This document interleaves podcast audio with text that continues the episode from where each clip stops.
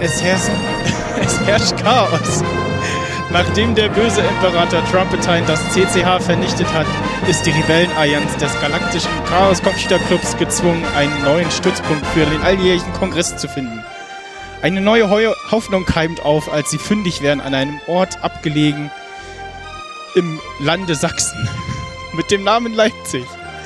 Doch Trumpetine überzieht währenddessen die Welt mit Chaos, Terror und Panik. Ein kleines germanisches Podcast-Assembly leistet jedoch erbitterten Widerstand. Dank eines Zaubertranks, den der Druide Pritlorix zusammenbraut, sind die Dorfbewohner praktisch unbesiegbar. Angeführt von ihrem mächtigen Freund Tim Skywalker, der Prinzessin Claudia Organa und dem Schurken Ralf Solo sie ihrem, verbreiten sie mit ihrem Podcast Wissen, Freude, Kraft in der Galaxie. Eine neue Herausforderung erwartet unsere Helden. Der neue Star Wars-Film The Last Jedi. Wie werden sie ihn finden? Großartig, besser als The Force Awakens oder Rogue One oder gar schlechter als die Prequels? Wird das Imperium zurückschlagen oder kann die Rückkehr der Jedi-Ritter durch das Erwachen der Macht die Rache der Sith mit Hilfe der, des Angriffs der Klonkrieger verhindern, bevor der gefürchtete Sith-Lord Jar Jar Binks zurückkehrt? Oder fährt Disney das Star Wars-Universum mit Hyperraumgeschwindigkeit gegen die Wand? Was macht Ryan Johnson aus der nächsten Trilogie? Wann wird sie erscheinen? Worum wird es gehen? Was wird uns die neue TV-Serie endlich bringen? All diese Fragen werden beantwortet übermorgen bei Galabinit In von einem vierköpfigen Rateteam ab 20.30 Uhr. Doch nun erstmal herzlich willkommen beim großen intergalaktischen traditionellen Star Wars The Insnider featuring Kulturpessimisten Crossover Podcast. Ich bin Lord Helmchen, auch bekannt als Max Snyder. und begrüße meine Gäste Rebecca Ray Görmann. Hallo! Elgin Nerdiger. Oh, hi. ja. Ralf Solo Stockmann. Hallo. Christopher Starkiller van der Meiden. Hallo. Erik Zeitrieb C3PO Schmieder. Möge der Podcast mit uns sein. Und Jan Kässchen Gruber. Hallo. Und wir grüßen äh, den äh, verloren gegangenen äh, Sven Opendev, äh, der ja verhindert ist. Carbonit gefroren wurde. Genau. Und wird hoffentlich nächstes Jahr wieder aufgetaut. Und ja, äh, wollen wir gleich vorweg sagen, dass wir spoilern Unbedingt. werden in diesem Podcast? Ja, also wenn ihr Aber das so hier hart, hört, wie es überhaupt nur geht. dann gehen wir ziemlich fest davon aus, dass ihr den Film entweder schon gesehen habt oder gespoilert werden möchtet. Oder schon zweimal gesehen habt. Oder schon dreimal, Dreimal. gesehen. Und Oder das komplette fünfmal. Internet leer gelesen habt und sämtliche Additional Books und Almanache und Enzyklopädien. Äh, Ja, genau. War das irgendwie Darth. Vader ist Lukes? Vater. So, jetzt ist es raus. Ich bin Snoke. Gut, äh, hätten wir die Frage auch geklärt. also ich habe ja, ähm, ich weiß gar nicht, am, nicht gleich zu Anfang den Film wieder gesehen, äh, wie immer, sondern so ein bisschen später und habe äh, in Twitter alle äh, Filter aktiviert, bis ich den Film gesehen habe und habe so ku- kurz in Facebook mal so das eine oder andere so äh, Spoilerlose gelesen, so von wegen so, ah nee, war ganz furchtbar und also die eine aus meiner Facebook-Timeline, die fand den halt ganz schrecklich und äh, hat postete auch irgendwie so einen Link zu einer Petition, man solle doch acht aus dem Kanon streichen und äh, all solche Sachen. Und ja, habe ihn dann gesehen und fand die zweite, äh, erste Hälfte erst so, hm, ja, ich weiß nicht, und äh, die zweite Hälfte hat mich dann äh, doch komplett abgeholt und hat mir auch beim zweiten Mal gucken jetzt vor zwei Tagen auch nochmal äh, doch sehr gefallen. Also wenn du zweite Hälfte sagst, dann heißt das ja, sobald es ins Casino ging, wurde super. Genau, genau. Okay. Das ist eine interessante Lesart. Also, wobei danach eigentlich schon. Das, das Also vielleicht sollten wir uns eher darauf einigen, dass wir von Dritteln sprechen, dass wir einen ersten Akt, Ja, einen zweiten also Akt und einen dritten Akt haben. Das, das erste Hälfte, zweite Hälfte kam durch die Pause im Kino. Das war äh, nachdem äh, Ah, okay. Finn und Rose abgeholt wurden. Ihr seid in der Pause. Ja. Da Ja, war. Pause im Kino beim ersten Mal gucken, äh, vorgestern nicht. Ähm, Also das- ich war dreimal und hatte gar keine Pause. Ich nie. war auch zweimal in zwei verschiedenen Städten auf Deutsch und Englisch und die hatten das ohne Pause. Habt ihr es auch. gut? Pausen sind grauenhaft. ja, absolut. Völlig überflüssig. Ähm, was soll ich jetzt sagen? Ich hab's, ich hab, ich hab's vergessen, was ich sagen wollte. Machen wir eine kurze Runde? Wo wir ja, alle ja, ja, kurze, ja, ja, genau. Also kurze, kurze Erstfazitrunde, ja. Einmal im Kreis. Jan, aufwachen. Er war im Moment gesehen, äh, das große Problem gehabt oder eigentlich ein schöner Vorteil, Pressepremiere sehen zu dürfen, also am Sonntag, bevor er anlief, dann selbst nicht spoilern zu dürfen, alle anderen. Aber all die Spoiler miterleben zu dürfen und nicht irgendwie halb Twitter und Social Media killen zu müssen. Ähm, ja, positiv überrascht. Ich hätte, hatte wie immer sehr viel Angst. Ich hatte beim Simon schon sehr viel Angst. Äh, hat sich Gott sei Dank nicht bewahrheitet. Ja. Ich bin sehr glücklich. Es ist der Film geworden, auf den ich gewartet habe.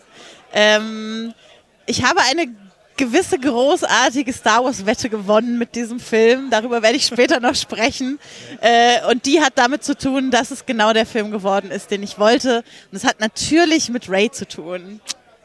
Ja, genau. Also ich habe den erst auf Deutsch gesehen und muss dazu sagen, dass ich ähm, als Darkseid-Fangirl zuerst, also in der deutschen Synchro, da in Snokes äh, Throne Room, da war an der Seite ja diese Apparatur, in der durch die dann später die äh, Ray geguckt habe, um die Zerstörung der äh, Flotte Ja. zu sehen. Und ich fand diese ganze Setup, das wirkte sehr fast albern und dann die deutsche Synchro von Snoke wirkte auf mich total albern und ich dachte, ja, jetzt ziehen sie gleich noch die Lottozahlen. Das sah nämlich wirklich so aus und dann kommt dann die First Order Lotto und dann kommt Snoke als diese goldene RuPaul-hafte äh, Lottofeder an und dann später dann halt so äh, Drag Race-mäßig dann die anderen beiden so abzufrühstücken und das fand ich so, ja, witzig und das so dann ab Cantobite, also ähm, beim, äh, beim Casino, dann wurde es auch besser, dann habe ich das zweite Mal auf Englisch gesehen, auf meiner Muttersprache und war vollkommen hin und weg. Snoke war so großartig plötzlich und da habe ich halt auch so ein paar Theorien später, warum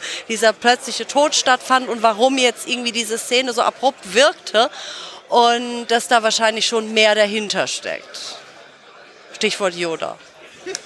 Ja, also ich habe den Film, wie gesagt, ja dreimal gesehen und wir hatten ja schon gesagt, dass man den Film in drei Akte unterteilen kann. Genauso kann man mein, wie sich meine Beurteilung von Film verändert hat, in drei Akte teilen, nämlich nach dem ersten, zweiten und dritten Sehen. Nach dem ersten Sehen fand ich einfach, ich hatte so ein paar Versatzstücke, ein paar Puzzleteile, was mir gut gefallen hat, was mir nicht so gut gefallen hat.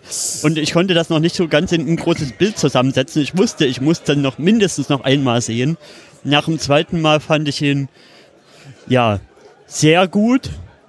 Also, mir ging es eigentlich so ein bisschen wie dir, Christopher, mit Episode 7, dass ich ihn nach dem zweiten Schauen sehr viel besser fand und das dritte Schauen hat es dann so ein bisschen relativiert und auf ein gutes Level jetzt gebracht, würde ich sagen.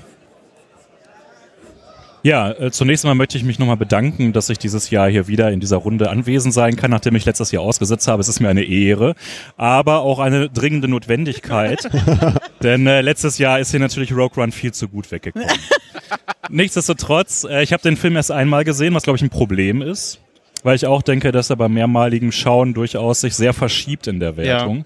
Äh, ich glaube, es ist der mit Abstand schwierigste Star Wars-Film, den wir bisher gesehen haben, auch was eine, Ein eine Einordnung und Wertung angeht. Ich meine, darum wird es jetzt ja die nächsten, sagen wir mal, fünf, sechs Stunden hier gehen in dem Podcast. ähm, äh, summa summarum, nach meinem, nach meinem Kinobesuch war ich relativ aufgewühlt und überrascht und verblüfft und äh, seitdem oszilliert es eigentlich immer zwischen, okay, so kann man es eigentlich doch nicht machen, versus, naja, so ganz verkehrt äh, ist es im Großen und Ganzen doch nicht.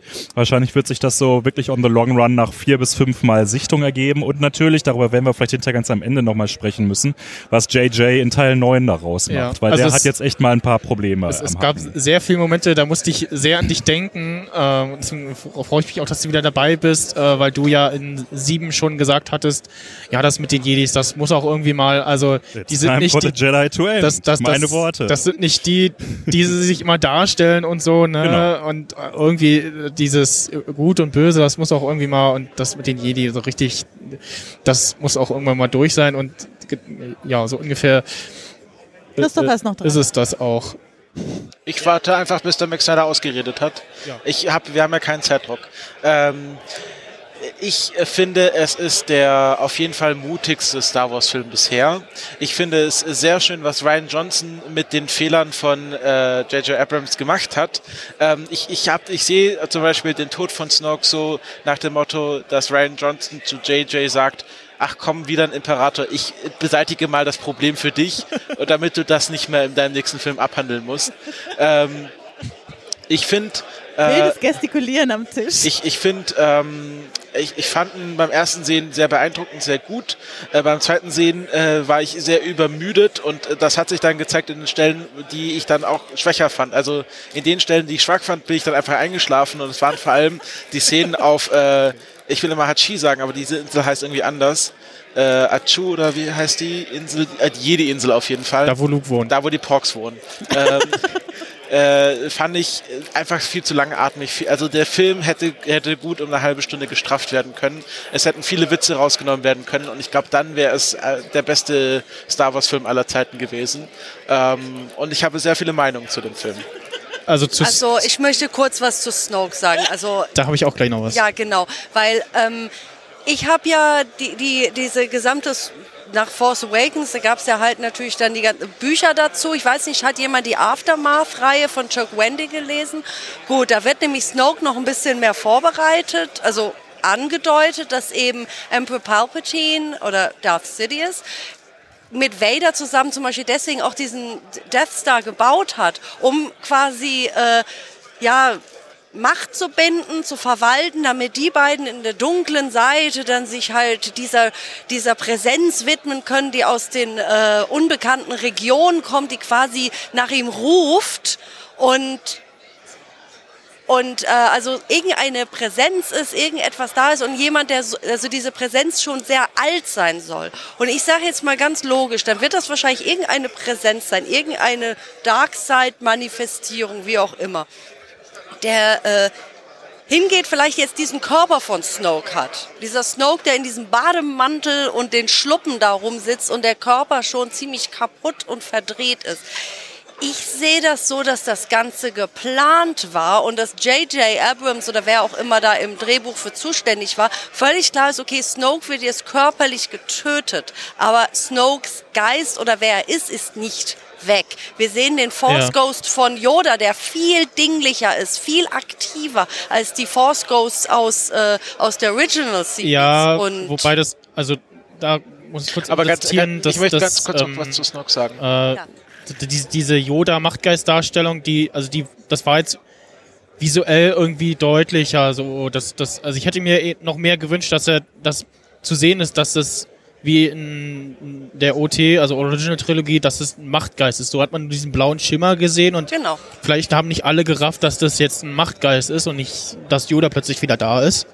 Also es war Na schon ja. sichtbar, dass er Ja. so ein bisschen Ja. ätherischer wirkt. Das, ich hätte mir das irgendwie ein bisschen deutlicher gewünscht. Also ich- so ich- zu diesem Macht äh, Körper tot, Geist noch da, das gab es ja in äh, den Legends, also im Expanded Universe schon mit Palpatine, da hat ja auch sein Machtgeist noch weitergelebt. Ja, der hat ja auch diverse Klone gehabt und Kinder und ja. Ja gut, das ist ja jetzt alles äh, gecancelt worden. Legends. Was ich zu Snoke sagen würde, ich fände das äußerst schade, wenn das jetzt so ein Fake-Out gewesen wäre und der kommt als Geist wieder. Ich fand es eine sehr gute Entscheidung, dass äh, sie Snoke umgebracht haben, weil das ein, eine gute Reaktion auf die Fan-Theorien waren, die völlig überdreht waren, wer jetzt Snoke eigentlich ist. Und äh, es äh, quasi ein Wink mit dem Zaunfall ist, konzentriert euch nicht so viel auf die unnötigen Nebenplots, konzentriert euch doch mal auf die Hauptfiguren, die wir hier so aufbauen. Und Snoke ist doch völlig ein, ein unwichtiges Licht, der ist da halt nur dieser Blöde im Hintergrund. Ja, warum? Und, Also- und ich finde, äh, Snoke soll tot bleiben. Das ist, es geht doch jetzt um Kylo Ren.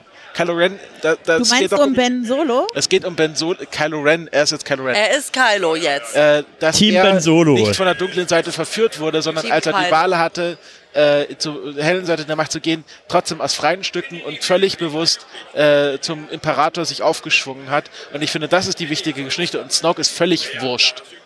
Ja gut, kann man so sehen. Ja. Also es ist halt so, wenn du diesen Aufbau hast über die Bücher und den Rest, hast du schon was Interessantes, was jetzt diese Dark Entity ist, die halt schon Vader und ähm, äh, Palpatine halt schon gesucht haben und das jetzt einfach so abzukillen, egal ob es jetzt, wie du jetzt sagst, vielleicht Das ist aber nur beim in. Büchern, das ist ja, Ja. nochmal ein anderes Ja, Also es aber ist zwar Kanon, aber was in, was in irgendwelchen Büchern steht, na ja. Ne? Ja. Also, Lasst, uns- Das, ähm, ich Ich habe noch was zu was, sagen. ja, lasst uns doch mal beobachten, was im Film genau zu sehen ich, hab, ist. ich Im wollte noch was zu Snoke sagen. Ja, Ähm, ich habe auch was zu Snokes zu sagen. Okay, Deswegen ja, fange wir ich alle an. haben was zu Snoke Deswegen habe ich ja gerade angesetzt. Im Film sehen wir ja Luke eine Force Projection machen. Und seine Force Projection sieht viel jünger aus und gepflegter aus, als er auf der Insel ja, ist. ja, ja, genau. Und gleichzeitig hatten wir in Episode 7 das Hologramm von von Snoke? Gesehen, das Ja. viel kranker, älter und zerrissener aussieht. Na, das kann- lässt Lass auch, doch mal ausreden. das lässt mir nur den Schluss übrig, dass das auch nur eine Force Protection war. die nee. mächtiger, die, weil er auch mächtiger ist, besser aussehen kann und sogar so Das zersäbelt werden kann, im Gegensatz zu der von Luke, die halt nicht so, der nicht so ganz so stark ist Aber. und der das äh, nicht so gut manipulieren kann. Ich meine, man sieht sogar, der fällt ja perfekt gerade dann um, wenn Hux in den Raum kommt. Das, Nee, das war vorher schon. das ist doch gewollt. nee. Also, ähm, dass, dass, dass Snoke irgendwie anders aussieht, das kann halt Projektionen, äh, der Projektion geschuldet sein, dem damaligen CGI-Stand. Dann, äh, wenn es eine Projektion wieder gewesen wäre, so wie bei Luke, dann wäre sein Körper nicht äh, geteilt worden und umgefallen ist er ja als äh, ist er ja schon vorher, bevor ähm, Dingens äh, Hux äh, drin war, als er als Hux reinkam, fiel dann der rutschte dann der Unterkörper Noch daran. mal runter vom Der war, glaube ich, schon vorher Thron. schon unten. ja, Nee. nein, ich finde. Nicht? Auch, doch nicht? Okay. Ich meine, das war ein Anschluss, ich meine Okay. sogar, das steht als Anschlussfehler in der IMDb, dass der zweimal runterrollt. Ja. Ach, Okay. wirklich? Okay, dann Gut, dann war, war ich da. Äh, und das Okay, andere, was ich noch zu Snoke sagen wollte, dann äh, bin ich erstmal ruhig. Ähm, Snokes Tod war das, ja, der Auf, wie der Aufstieg von Palpatine. Eigentlich hätte er das ja, er hat ja gerade, er kann, er ist ja der Beste und er, er weiß, was in Kylo vorgeht und das hat er aber irgendwie nicht kommen sehen. Und ich habe dann beim zweiten Mal gucken noch irgendwie drauf geachtet, so, von wem kam das jetzt eigentlich, aber offensichtlich eher von Kylo als von Ray und so wie er, so wie damals die äh, Ja, die Jedis den Aufstieg von Palpatine nicht gesehen haben, Okay, äh, das hat ist er ein den, guter Punkt. hat Snoke seinen eigenen Tod nicht kommen sehen. Aber die ganze Szene ist ja eine Reminiszenz an, an, die, an das Finale von Return Rückkehr of the Jedi Jedi. Das finde ich, finde ich so schön, dass sie das so beschleunigt haben und dann nochmal so gedreht haben. Also, dass sie äh, wieder so eine Reminiszenz an, an die äh, alte Trilogie gemacht haben, aber das quasi nochmal um die Ecke gedacht haben. Also, Jetzt hören also wir ich, es wirklich. also ich, ich, ich, ich, sehe ich sehe bei Snoke jetzt zwei Probleme, die nicht unlösbar sind, aber die schon, finde ich, Probleme sind. Also ähm, das, das erste ist, dass sich sich jetzt das Fandom darüber beschwert, hier, wir haben jetzt überhaupt, wir werden nie die Backstory von Snoke erfahren. Ja, also wir haben was, er kommt So irgendwie what? aus den Unknown Regions, wie auch immer. Dann gibt's die Gegenfraktion, die argumentiert, naja, äh, von Palpatine wussten wir auch überhaupt nichts, ja, bis irgendwie plötzlich die Prequels rauskamen und da so ein bisschen was kam und so richtig viel mehr wissen wir seitdem auch nicht. Wir vermuten, wir vermuten auch nur, dass es der Schüler von ähm, Darth Plagueis war, aber ansonsten fragen wir uns auch, warum hat er jetzt irgendwie da Dutzende Jahre auf diesem ollen Naboo Langweiler-Planeten abgehangen zwischen Gangens und so, ja. Das war schon alles ganz schöner Longcon, den er da gefahren ist, also macht das alles so viel Sinn? Also vielleicht wollten wir diese Backstory auch gar nicht haben. So, dann sagt wiederum die Gegenfraktion, na ja, aber wir hatten jetzt eben die ganzen vorherigen Filme, jetzt kann man nicht einfach sagen, es gab irgendwie eine Entität, die uralt ist und wo, wo hat die denn ihren Abdruck in den alten Filmen gehabt, ja? Also, das ist schon, also ein bisschen mehr Backstory dazu haben, wäre schon ganz hilfreich. Ja. Der, der zweite Punkt interessiert mich mehr. Wenn, das wird jetzt so ein bisschen, denke ich, ja Motiv bei vielen äh, Themen sein, die wir durchdeklinieren. Johnson sagt, so, das interessiert mich nicht. Ich löse das mal, dieses Problem für euch. Ja, äh, konzentriert euch aufs Wesentliche. Er schmeißt ja wirklich sehr, sehr, sehr viel über Bord, was J.J. Abrams gestartet hat. Das kann man machen, wenn ich dann etwas Interessantes, Wertiges, Neues, Interessantes dem gegenüberstelle. So, und da hast du jetzt gerade gesagt, na ja, konzentriert euch halt auf Ray und auf Kylo. Da würde ich jetzt auch mal einfach die provokante Gegenfrage Frage stellen. Entwickeln die sich denn innerhalb dieses Filmes in irgendeiner Art und Weise? Wir sehen also, Kylo Ren ist ein Punk, das mag ich eigentlich ganz gerne. Ja, der bringt sich ja einfach erstmal alle um, ja. Hat echte Anger, äh, Anger-Issues, ja. Aber beispielsweise hat man jetzt bisher keine zwei Sekunden den, den Eindruck gehabt, dass er irgendwie mal zur guten Seite wechseln könnte. Was? Hast du nicht? Nö. Das finde ich aber auch ganz okay so. Also es kann so gut sein, dass es passiert, aber es ist im Film erstmal nicht angelegt. Ja? Ich finde Ähm, schon. Ich sag Und auf der anderen. Seite haben wir Ray, die finde ich in Force Awakens viel stärker war als jetzt im neuen Film. Ich finde, sie hat als Figur stark federn lassen müssen. Sowohl als Frauenfigur in Bezug auf, äh, kann sie selber autonom agieren und ist sie selber Trägerin und Pusherin der Handlung oder reagiert sie nur auf die Umgebung? Das ist immer so ein, so ein Benchmark dafür, wie stark Frauenfiguren insbesondere sind. Ich finde, da hat sie echt verloren jetzt im neuen Film. Und ähm, ob sie jetzt irgendwie mit der dunklen Seite liebäugelt oder nicht, das ist auch alles irgendwie völlig äh, im Wagen. Das heißt also, eigentlich die, die beiden Hauptcharaktere, wenn man sagt, so konzentriert euch auf die, die sind am Ende des Films genau da, ziemlich genau, wo sie vorher auch waren, außer dass ihre jeweiligen Mentoren hin sind. So, aber ansonsten tut sich da nicht so viel. Also, Und äh, das ist ein bisschen so ein, mein, mein Grundvorwurf gegen diesen Film, das kann man bei fast allen anderen radikalen Entscheidungen genauso durchdeklinieren. Wir stehen am Ende von Teil 8 eigentlich Pi mal Daumen ziemlich genau da, wo wir vorher auch gestanden haben. Nur dass irgendwie drei Viertel der Themen weg sind und vier Fünftel der Personen tot sind. Kylo- und viel mehr wird da eigentlich nicht gewonnen. Kylo ist für mich so ein Stück näher noch von der, zumindest von der guten Seite, so ein bisschen noch so angetan, als dass Ray irgendwie mit der äh, dunklen Seite Wo, liebäugelt. wo siehst du das? In welcher Szene? Das wollen wir vielleicht, das hätten wir ganz gerne, Also weil er es- ganz es- es cool scheint ist, aber so, wo, wo, wo, wo Also, scheint da, ich so? würde da gerne was Ich zu sagen. Ja, die Dame. Elle möchte was sagen. Okay, und zwar, ich würde das nicht so eindimensional sehen, gut und böse, hell und dunkel, sondern ich würde sehen, was machen diese Figuren.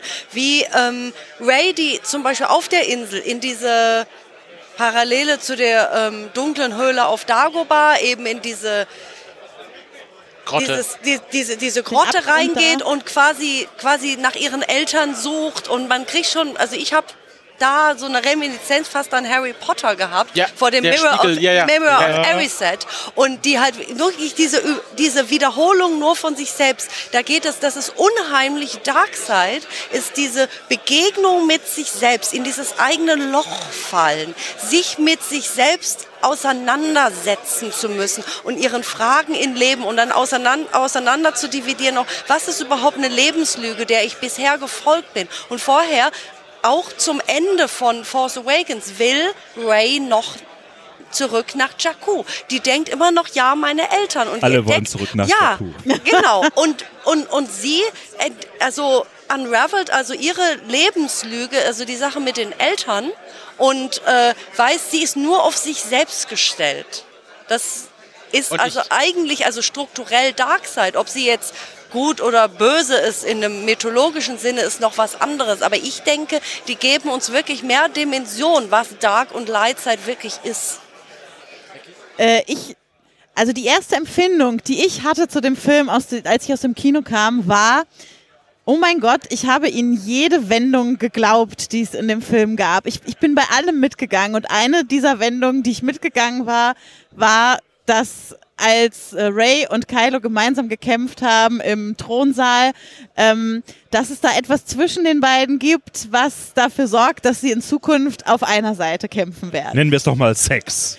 Ja, das Äh, war die Sex ist ja die Hand. Also es ist ja Handsex in diesem Film. Und das war aber auch da gibt es ja diverse Szenen mit und ohne Handschuh. Also da kann man ja auch die ein oder anderen auch Sachen dieser reinlesen. rote Raum aber- wurde als sozusagen symbolische Sexszene gewertet. Völlig, völlig auch so. d'accord. Also da sind wir uns einig, da geht was bei den beiden. Jedenfalls, also äh, und ich da, also es war, ich habe während des Films schon gedacht, okay, ich werde hier äh, an diesem Tisch sitzen und darüber reden, wie großartig es ist, dass sie ihn erst haben Hahn umbringen lassen, damit wir umso erstaunter sind davon, wie er jetzt mit Ray zur guten Seite geht. Und ich hatte diese Argumentation schon im Kopf und bam, dann war es wieder äh, weggewischt. Und das war wirklich der Moment, wo ich, wo ich ganz nah an seinen Zweifeln dran war von meinen Gefühlen. Ich finde es aber generell sehr schön, wie sie dieses ganze Gut-Böse jetzt aufbohren, so ein bisschen. Und das ist das Einzige, was der Film für mich weiterbringt, dass es diese klare Trennlinie so nicht mehr gibt. Einerseits, ah, ja, vorher immer wieder dieses leicht seichte,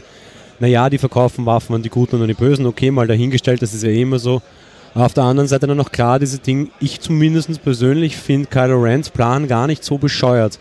Was ist Weil solange Plan? beide Seiten existieren, egal welche, ob die gute Mhm. TM oder die böse TM, ganz große Gänsefüßchen, wird das so oder so nicht enden. Die hacken die ganze Zeit hin und her aufeinander herum. Könnte man ja so mit einigen Konflikten in der Welt quasi die Parallele ziehen. Egal wer jetzt wen und wer auf welche Seite geht, am Ende wird es wahrscheinlich so oder so nie enden, solange eine Seite noch existiert in der Form. Vielleicht ist seine Lösung gar nicht so falsch. Und ob es jetzt die böse ist, würde ich auch groß in Frage stellen wollen. Ich weiß es nicht. Also ich finde, sie, sie bohren äh, diese, diese Verhältnis zwischen Gut und Böse, äh, bohren sie in dieser einen Szene mit äh, DJ heißt er, glaube ich, äh, also Benicio del Toro sehr schön auf, wo er hier zeigt, hier diese Waffenlieferanten beliefern auch die, äh, äh, den Widerstand. Ähm, aber ich finde, es ist ganz eindeutig am Ende von The Last Jedi, dass Ray gut, Kylo Ren böse, diese gerade diese Grottenszene, wo Aber sie, Ben nicht. Sehr ruhig. Äh, dass, ähm, Hey. äh, dass Ray äh, sieht ja, wird in Versuchung geführt von der dunklen Seite der Macht und sagt dann irgendwie auch sowas wie, äh, ich habe die dunkle Seite der Macht gesehen und sie hat mir nichts gegeben und dann wird auch noch aufgeredet, ihre Eltern, das ist völliger Schwachsinn und die ist jetzt ganz, die wird, dann- also diese Apotheose, die am, am Ende von Ray stattfindet, ich finde, das ist so einer der größten Kritikpunkte, die ich habe, dass hier wieder, also dass dieser Fake-Out gemacht wird, dass es heißt, nein, ich bin nicht der letzte Jedi, sondern Ray ist der letzte Jedi. Äh, das ist, das finde ich so schade, weil ich hatte so gehofft und ich war so begeistert, dass deine Theorie, Ralf, von, äh, von The, The Force Awakens aufgegangen wäre, dass, dass man sagt, hier Jedi abschaffen, das ist das Beste und äh, äh, generell Macht abschaffen ist das Beste. Ähm, und ich finde es so schade, dass sie das nicht, dass sie sich das nicht getraut haben. Er kann ja noch kommen. Ja, Was also ich wollte sehr schön was- finde, Ja. ganz kurz, sorry, dass quasi aber in dem Fall das Gute das neue Böse entstehen hat lassen. Weil wir haben ja diese klare Szene, die ja quasi Ben Solo falsch interpretiert hat und damit ja zum Bösen wurde, wobei Luke Ja. hat das Lichtschwert gezogen und wollte ihn offensichtlich, Aber das, da, wenn auch nur überlegt, bla bla, attackieren. Aber er macht das neue Böse. Genau, nee, da möchte ich eine Sache zu sagen, weil das, was Luke da macht, wie er also äh, Kylo quasi diese, diese kat katalytischen Moment gibt, der, äh, indem er ihn angreift, dieses Dunkle in ihm sieht, das ist, würde ich jetzt zum Beispiel äh, als Advocatus Diaboli sagen, das nenne ich Lightside Corruption. So wie es die Darkside Corruption gibt, war das quasi, er war vollkommen in seinem Jedi-Film, in diesem, das was eigentlich auch die Jedi bei Revenge of the Sith hatten, dieses total stocksteife, sich selbst überschätzende, wie so einer Kirche. Und alles, was nicht meiner reinen Lehre entspricht, muss weggemacht werden. Und das ist das, was, was also solange irgendwie es darum geht, Regeln zu erfüllen und es diese Regeln wegen der Regeln halt erfüllt werden und deswegen ist es gut und so weiter und die wahre Schule, das könnte man, also das ist das, was Luke halt quasi für mich da dargestellt hat, indem er eben den jungen Ben Solo da reingeschickt hat in den Film, also wirklich auf Snoke dann zu hören und die dunkle Seite zu suchen, weil für ihn die helle Seite eine Lüge geworden war durch diese Gewalt. Und das Zweite ist mit äh, so einem Middle Ground zwischen beiden. Erstens, wer von euch hat Star Wars Rebels gesehen? Bendu. Ja, Und das Bendu, das sieht nun mal auch, ich sag mal so, das haben sie auch für extra gemacht in diesem Baum, wo diese Journals of the Wills da stehen, diese Bücher stehen. Das sieht aus wie das Bendu. Der Anfang, auch in den Legends von diesen Orden, diese Jedi oder wie sie hießen am Anfang, bevor Hell und Dunkel sich aufgespaltet hat vor der Hundred Year Darkness. Das war halt eine Gruppe. Und ich denke, da läuft das ist wahrscheinlich Bendu dieses Wesen? Genau, Was, ah, okay. mit der Stimme von Tom Baker, Dok der vierte Ah, Doktor. okay, das ja, Ah, ich weiß ja, dass es dieses große Wesen ist. genau, der Bendu. Ja. das Bendu. Also, was ich in dem Film sehr interessant finde, ist, dass wir ja eigentlich drei Figuren haben, die über unterschiedliche Wege zu demselben Schluss kommen. Also, Luke kommt zu dem Schluss, die Jedi müssen enden. Die haben, das war ein totaler Fehlschlag. Ich bin selber in die Falle gegangen, mich selbst zu überschätzen und zu denken, ich könnte Kylo von der Dunkelheit retten. Gleichzeitig sein früherer Schüler Kylo kommt auf denselben Schluss, dass, dass dieses Hell und Dunkle, also Jedi und Sith, das sind veraltete Konzepte, die müssen überwunden werden. Ja, Und dann, genau. und dann haben wir noch den Practical Approach von dem, von dem Codeknacker, der auch nochmal auf die Idee kommt, ja, es ist eigentlich alles eine Industrie, es ist alles ein Geschäft und das, was hier auf, da, auf diesem, wie heißt der, wie hieß der Planet? Dagobah, nee, nee. Äh, nee, das war äh, Cantonia und die Stadt heißt Cantoba. Ja, was hier in Kantobald passiert, das, das hält das am Laufen. Und da haben wir drei verschiedene Wege, die auf denselben Gedanken kommen. Das finde ich ganz Ja, ich interessant. finde ich find diese ganze äh, Finn und Rose Geschichte ist so, so eine, nochmal eine dritte Ebene. Also wir haben, wir haben die Ray und Luke, wir haben die Kylo Ren und äh, Hux und wir haben die Finn und Rose. Und ich finde, die Finn und Rose, die geht am meisten äh, in diese, wat, äh, diese, diese Geschichte, äh, was, was, was geht eigentlich mit den normalen Menschen dort ab? Was passiert außerhalb von Resistance und äh, Imperium oder Ja, sondern First einfach Order? diese Menschen in Genau. dieser Galaxis, die diese Auseinandersetzung in ihrem Alltag erleben müssen, ob sie es wollen oder nicht. Be bevor wir zu sehr springen, würde ich Ja. noch mal kurz bei, bei Ray und Danke. Kylo Ren bleiben. Ich muss nämlich wollen. auch noch was zu Ray Äh, sagen. weil es wurde jetzt gerade eben ähm, die Szene erwähnt mit den Rückschauen, wie es denn eigentlich nun wirklich war zwischen Luke und äh, Kylo Ren. Und ich werde noch äh, viel Kritisches zu diesem Film sagen. Aber diese drei Rückblenden waren, glaube ich, in Sachen Storytelling das eleganteste, was wir in Sachen Star Wars bisher gesehen haben. Das heißt also ein und dieselbe Szene dreimal erzählt mit einer völlig unterschiedlichen Wirkung, aber alle drei hatten Recht aus ihrer jeweiligen Perspektive. Ja? Das ist also ein, eine Ebene an äh, Storytelling-Cleverness, die wir, äh, die ich aus Star Wars nicht gewohnt bin. Ich saß da also im Kino und dachte so, wow, das war jetzt clever. Sowas macht ihr sonst nicht. Ja? Kudos. So, und das zweite, was mich wirklich äh, von den Socken gehauen hat, war die Inszenierung der äh, Force-Skype-Gespräche zwischen äh, Kylo Ren und Force äh, Studio Link, bitte. Ray. So, Force Studio Link, ja, danke. ja, das war so toll. Ähm, weil da halt wirklich nur mit dem filmischen Mittelschnitt Gegenschnitt Ja. gearbeitet wurde. Eben keine Animation, kein irgendwie Picture-in-Picture, keine rotierende Kamera oder sonstige Schnuffis, sondern das, was wir echt irgendwie seit 1930 kennen und haben. Und äh, in Sachen Kameraführung und Schnitt war Star Wars schon immer sehr konservativ. Ja, da wurden eigentlich noch nie besonders originelle Sachen gemacht. Also eine Bullet Time, ja, die gab's halt dann in, in Matrix, auch wenn es jetzt am Ende äh, in der Tat bei Last Jedi dann auch kurz auftauchte.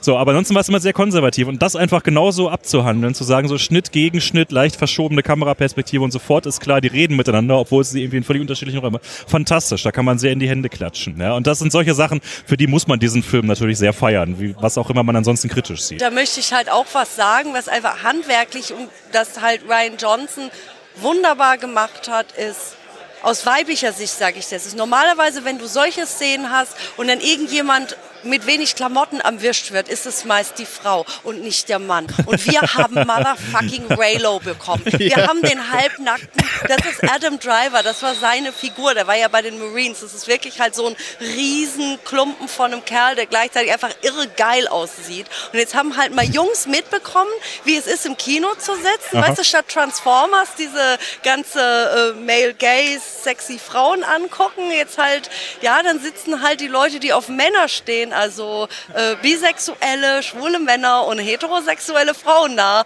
und sabbern vor sich hin und das, das fand ich halt in so einem Subtext einfach toll, dass dieses Seherlebnis umgekehrt worden ist. Ich habe das so abgefeiert. Und Ich fühlte das, mich da das, auch sehr das von ihr kam so, kannst du dir bitte irgendwas anziehen? Ja. Genau. Kannst du bitte doch einen Umhang noch? Nein, ich finde es schön, dass sie sagt, äh, äh, kannst du nicht irgendwie, also sie sagt irgendwie Kaul oder so, also irgendwie sowas typisches. Paul ist so, ein, Ja, so, ja. ein, so, ein, so eine Art. Ähm, Ja, so ein äh, Umhang. So, bitte zieh dir was Darksidiges an.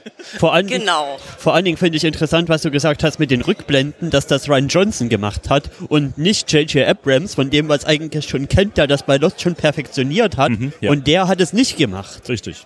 Ja, ähm, ich finde, ich möchte auch nochmal äh, sagen, was für eine wahnsinnig gute Besetzung Adam Driver in dieser Rolle ist.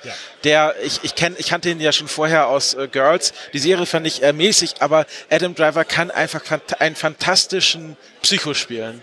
Der, der ist, der, der kann einfach dieses, also wie du nanntest, punkige, dieses äh, Aggress also der, der entweder er hat wirklich sehr starke Aggressionsprobleme oder er kann das einfach wirklich sehr gut spielen. Ich möchte dem nicht persönlich begegnen und auch nicht nachts in der dunklen Straße, weil der Nackt in der dunklen Straße. nachts, Nachts. nachts, Beides nicht. nackt wäre mir egal, aber nackt äh, wäre es dann, also ich finde, der, der hat, der hat, äh, also der ist wie, keine Ahnung, wie äh, Christian Bale in American Psycho, äh, oder fast noch besser sogar. Äh, ich finde es einfach fantastisch.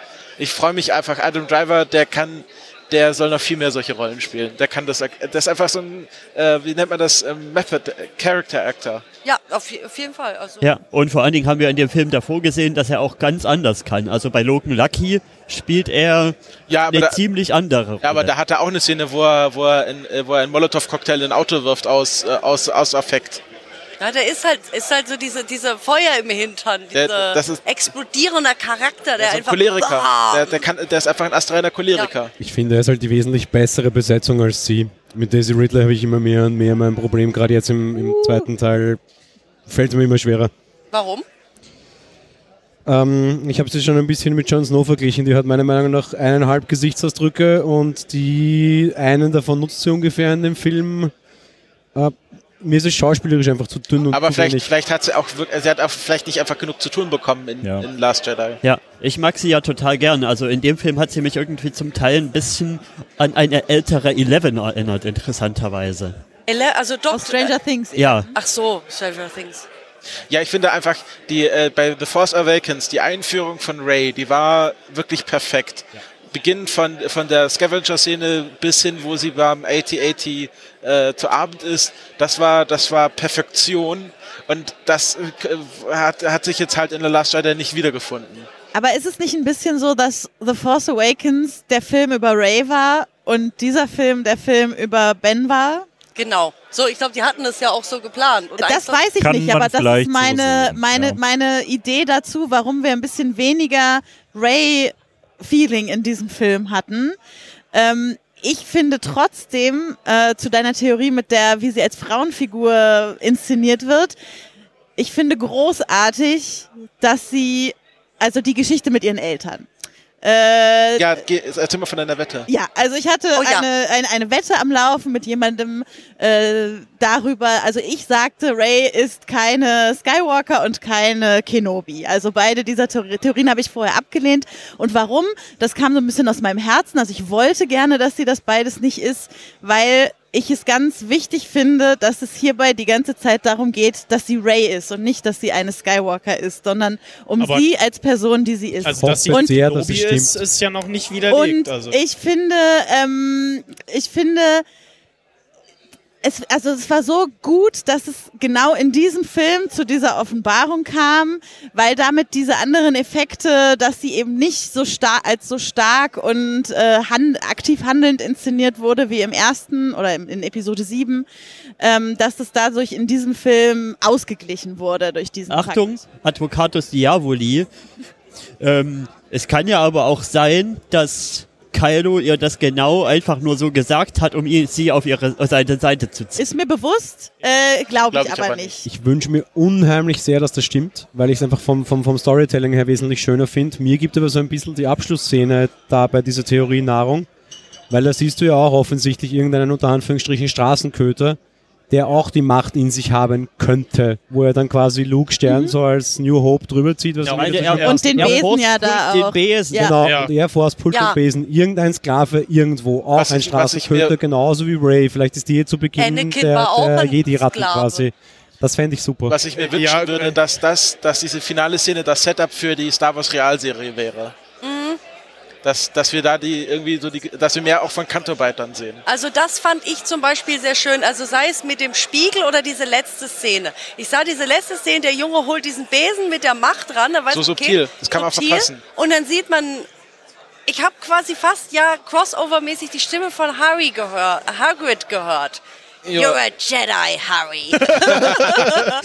und ich, ich, ich finde, das ist halt auch, was, was bei diesem Film spannend ist, sind diese ganzen vielen Referenzen an andere Filme. Zum Beispiel schon allein diese Bügeleisen-Szene, wo erst dieses Raumschiff landet und dann siehst du diesen Bügeleisen, Ja, oh wo sie Gott, sich ist ja die Klamotten dann klauen. Also, äh, und das war Spaceballs diese Opernsängerin, die von äh, auf Canto bei da über, sei, überrollt worden ist von den ganzen Fathiers, das war das fünfte Element. Ja. Das waren und, und, und diese, diese ganze Intertextualität in diesem Film, das ist hochaktuelles Storytelling, also diese Anknüpfungen zu schaffen, zu sagen, es ist alles eh eine Meta-Erzählung und die sich alle irgendwie gleichen und zu sagen, ja, das ist so.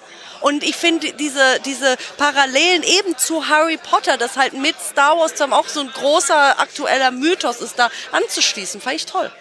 Ja, Snyder da- wollte schon Ja, ganz äh, lange also, was äh, äh, sagen. Anakin, Anakin war halt irgendein äh, Machtprodukt. Äh, Ja. Anakin was, war ein was, Fehler. Was war dieses, äh, die, die Theorie, äh, die, die Mediklorianer haben sich gerecht. Äh, ähm, zu der TV-Serie ganz kurz, da wünsche ich mir, dass sie zwar irgendwas im Star Wars-Universum machen, aber irgendwas losgelöst, was kennst was, die was, Petition? was nicht irgendwas, nee, weiß ich nicht. Es nee, gibt was, eine Petition, Old Republic äh, Ah, ach so, als ja, Netflix-Serie davon. zu Okay. machen. Und das fände ich so Ja, genau. großartig. Also irgendwas, was losgelöst ist von allen Filmen, was da, damit man sich da das nicht irgendwie potenziell beißt, irgendwie, dass es losgelöst ist.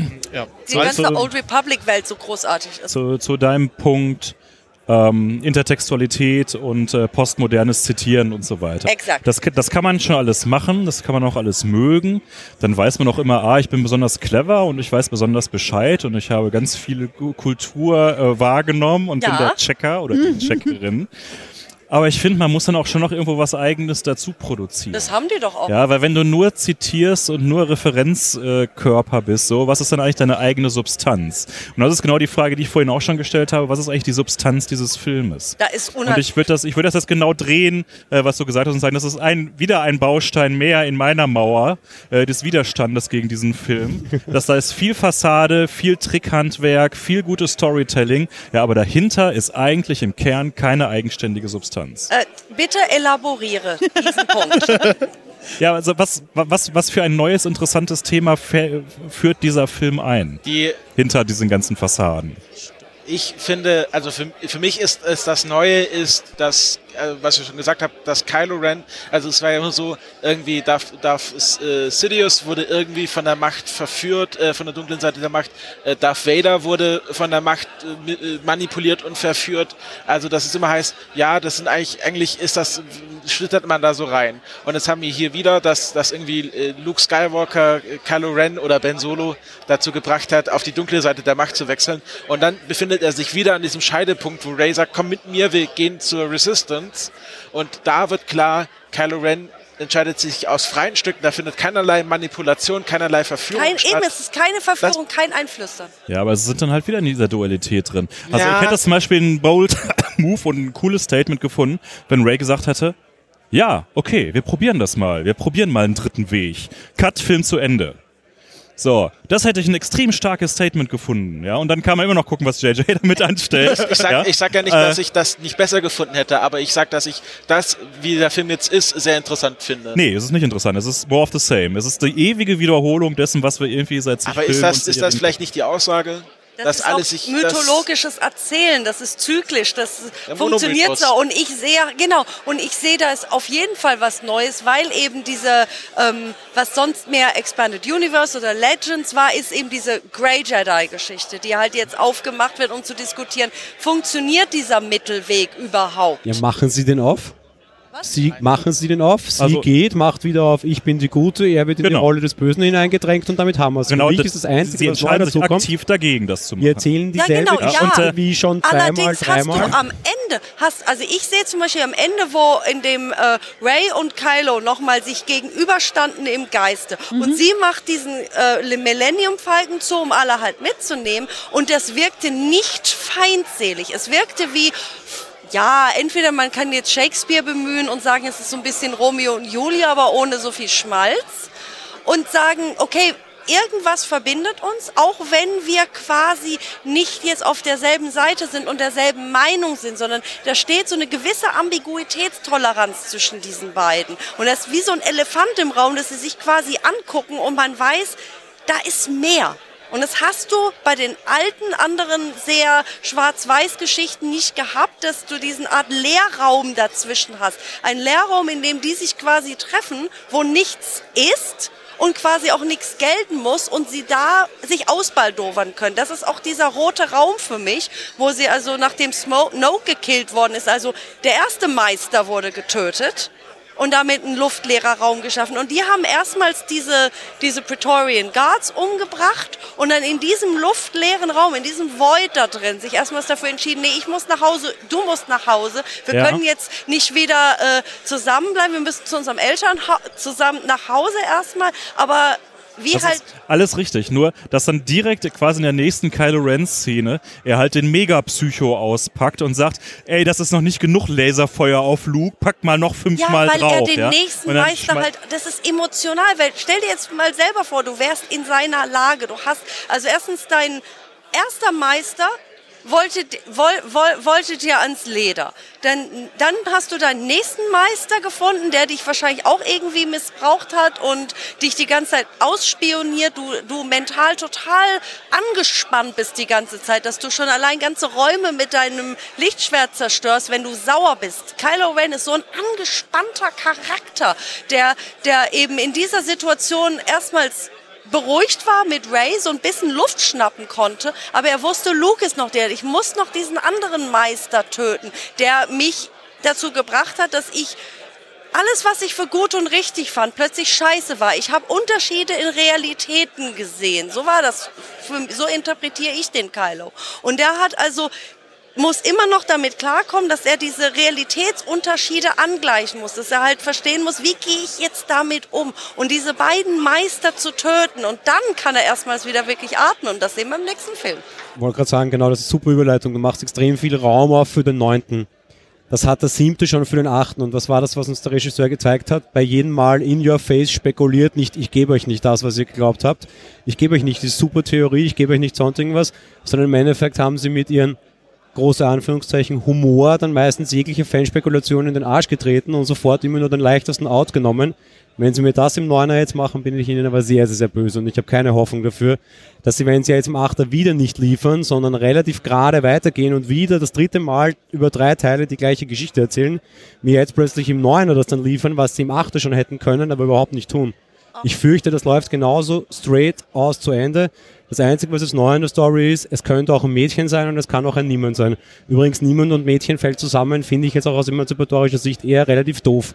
Ich habe dich jetzt akustisch nicht verstanden. Es könnte ein Mädchen sein auch. Was, was heißt, es könnte ein Na, der Gute könnte auch ein Mädchen sein. So. Es muss es nicht so der große strahlende Held sein. Es das, kann das auch wurde mal ja eine schon Frau in, sein. Das wurde ja schon in sieben erzählt. Ja, und es kann auch halt niemand sein. Das erzählen wir jetzt gerade in acht und in neun ist halt dann am Ende gewinnen sie doch. Ich habe jetzt mal eine Frage an dich, Ralf. Und zwar Episode 5. Ja, ähm, im Empire Strikes Back. Was hat der denn aus deiner Sicht zu großartiges Neues gebracht? Ha. Der macht doch. Darth Vader ist Lukes Vater. Han, Han Solo ist in Carbonit Spoiler. eingefroren. Äh, äh, wir erfahren durch, durch Yoda erstmalig, was die Jedi überhaupt sind, weil wenn man sich nämlich nur Episode 4 anguckt, weiß man danach überhaupt nicht, was Phase ist, ja, von vorne bis hinten. Also es gibt, glaube ich, keinen Star Wars-Film, der mehr Plots aufmacht und äh, mehr Hintergrund aufzieht als nur gerade Episode 5. Ja, aber ich, also ich muss Ralf auch so ein bisschen zustimmen, so richtig viel Neues gebracht hat Episode 8 jetzt nicht. Wir haben immer noch dieses, äh, ja, äh, der Krieg zwischen der, äh, also vorher war es halt zwischen dem Imperium und der Rebellion. Äh, jetzt ist es äh, de, der Krieg zwischen der First Order und dem Widerstand und Der Widerstand sitzt jetzt übrigens geschlossen im Millennium Falcon. genau. mehr ist da nicht mehr, das, Das muss man auch mal festhalten. Ja, Ja. Äh, Da, wo da man- geht wo, nicht mehr viel. Wo man vorher Das, schon das, so. sag mal, habe ich das eigentlich richtig interpretiert? Ähm, es ist wirklich niemand zur Hilfe gekommen nach Cray. Ne? Nee. Das heißt also nada. Das, Das- das, geht irgendwie so ein bisschen unter so in der in der Ich finde das- ja, ja, Obwohl es ist sie auch, mit ist- persönlichem ja, ja. Code gesendet Es ist auch irgendwie sehr Oh. komisch, die, dieser Status, das haben wir jetzt in sieben schon gefragt, so, was ist eigentlich gerade los? Wer ist die First Order? Die First Order scheint irgendwie so die Resterampe vom Imperium Und auf zu einmal sein, beherrschen sie wieder die Galaxis. die, die, die auf, aus irgendwoher noch Ressourcen geschaffen haben, um irgendwie einen, einen 20 Meter höheren und gorillahaften AT-AT äh, zu bauen und Ich, ich äh, sehe halt, das, Die das, das, ich sehe halt aus, ist ein ATM 6. ich sehe halt Ja, aus dem ja, ja, Film ich- zumindest heraus nicht, dass sie, dass die First Order so sonderlich groß mal, ich ist. bin ja vorbereitet. Aus dem, Oh, beim- oh. das mit dem ATM6 hatte ich vorher auch schon. äh, aus dem, aus dem Film heraus sieht es für mich aus, als wären die First Order auch nicht sehr viel größer ich als die drei, vier Schiffe, die, die da unterwegs Order sind. Ja, ähm, ich will noch ganz kurz so den Eindruck vom Film jetzt. Ich habe sonst außer, außer Rebels, Ja, ich habe nichts gelesen, gar nichts, keine Ahnung. Äh, das ist halt der Eindruck, den man so aus den Filmen hat. Die First Order bemüht sich, also die Zeugnisnote wäre so, war stets bemüht. So, das, also eigentlich so richtig viel mehr Erfolg als die Jedis haben sie irgendwie auch nicht. Die haben wieder den Arsch voll bekommen Ja. äh, kann man so sagen, äh, sie haben wieder ein, ein Riesenschiff äh, verloren. Ja, also, also ich, ich sag jetzt mal, ich sag's jetzt mal so, wenn du mitkriegst, wie ähm, eben diese Aftermath-Trilogie, die Chuck Wendig gelesen, ich kann jedem nur empfehlen, diese Dreiteiler zu lesen. Es spielt halt Post Return of the Jedi, also ein paar Monate nach der Schlacht von Endor, bis dann halt ähm, raus, äh, also das Ende des Imperiums tatsächlich, also nach Palpatine und dann äh, gibt halt noch diesen Char Charakter Gallius Rax, der quasi noch so ein Stellvertreter für ähm, Palpatine war, nicht nur Maz Ameda. Und die versammeln sich quasi in diesem äh, Unknown Regions mit ihren letzten großen Sternzerstörern tatsächlich so ein bisschen Resterampe mäßig. Und die First Order dann, die, die, die man dann später präsentiert bekommt, die du auch, die du auch so von ihrer Entwicklung in dem Lea-Roman äh, Bloodline präsentiert kriegst, wie diese neue Republik da sich Sachen rausspalten, sich einerseits diese Resistance bildet, aber auch diese First Order Follower sich da aus so einer konservativen Fraktion in diesem neuen Senat da herausformen und die First Order wirkt tatsächlich wie so eine Mischung aus Resterampe und einer Wut, dass diese Imperium Ja. nicht geklappt hat. Grunde Neonazis. Ja. Also es ist nochmal so, eine, so, ja. eine, so eine so ein Backlash. Es ist halt, halt so eine Backlash-Bewegung, die vor allem sehr viel Geld hat, die sehr viel Materialschlacht. Das hast du ja heutzutage genauso. Schau dir mal die ganzen Bot Wars an. Schau man sich einer an, was jetzt zurzeit in der politischen Landschaft läuft. Hast du genau dasselbe. Und du hast halt diese First Order mit ihrer riesen Materialschlacht.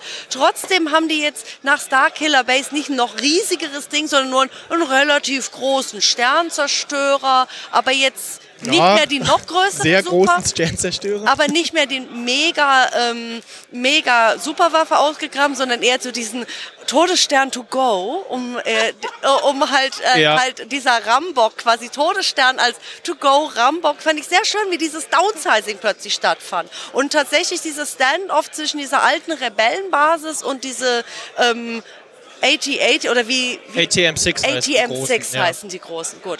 Und ähm, dieses Standoff zwischen den beiden, uns ist völlig klar, gut, die einen haben zwar jetzt mehr Material, aber die müssen sich auch neu finden. Da ist jetzt dieser Kylo, Ja. der sich zwar noch mit äh, Hooks da noch äh, palavert, aber man weiß nicht, was jetzt zwischen den beiden noch ausbaldowert wird. So in dieser Reaktion ist nicht alles so ähm, geradlinig, wie man es denken mag. Außerdem sehe ich jetzt halt so jemand wie Kylo noch ein bisschen außen vor, so als Machtbenutzer und nicht so diese rein faschistischen Ja, Reihe ja, ja, und genau. Glieder Hooks, der von seinem Vater ja erzogen worden ist. Sein Vater war ja der, der quasi für die Stormtrooper diese statt Klonkrieger zu verwenden, tatsächlich diese Kinder Gehirn zu waschen, diese ganze Prozedere hat. Also Brendel Hawks, der Vater von Armitage Hawks, eben das Ganze entwickelt, damals noch fürs Imperium.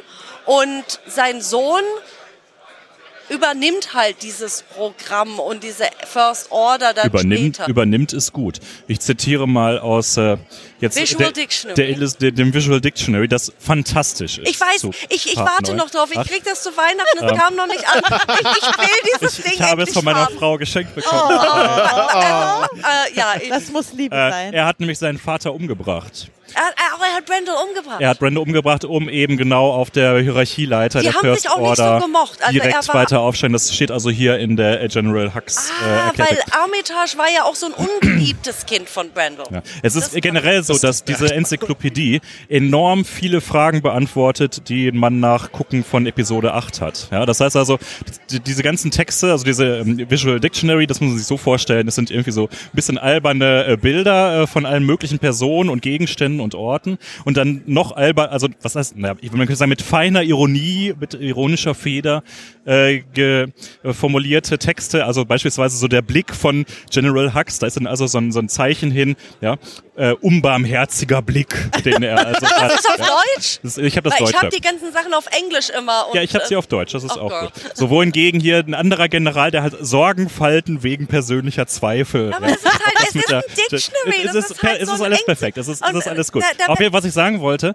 diese ganzen Erklärtexte sind offensichtlich von jemandem geschrieben, der den Film schon gesehen hat und, und unsere Pablo Fragen an, ja, und unsere Fragen antizipiert hat. Das heißt also, ich würde sagen, so mindestens ein Drittel bis die Hälfte aller offenen Fragen, warum jetzt dieses und warum jenes, ist in diesem äh, Werk für 16,95 Euro hier Wenn beantwortet. Sie jetzt ich die kann, Nummer neben Ihrer ich Landesflagge. kann es sehr empfehlen.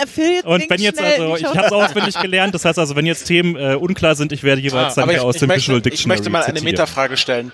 Ähm, ist das eigentlich, findet ihr das eigentlich gut, dass man so noch ein erweitertes Universe hat, das man entdecken kann? Ja. Ähm, Auf die Metaebene wollte ich auch gerade noch. oder äh, äh, muss so ein Film auch diese Fragen innerhalb des, äh, des, äh, des Core-Universe beantworten? Ja, das ist auch, glaube ich, das, was Star Wars ausmacht. Also, dass es da so viel nebenher noch gibt, dass sich Leute irgendwie in, in Büchern, Comics, äh, Spielen äh, austoben können, bis der Arzt kommt. Und äh, für einen ist halt Star Wars nur so, ja, Filme, vielleicht noch so ein, zwei Serien.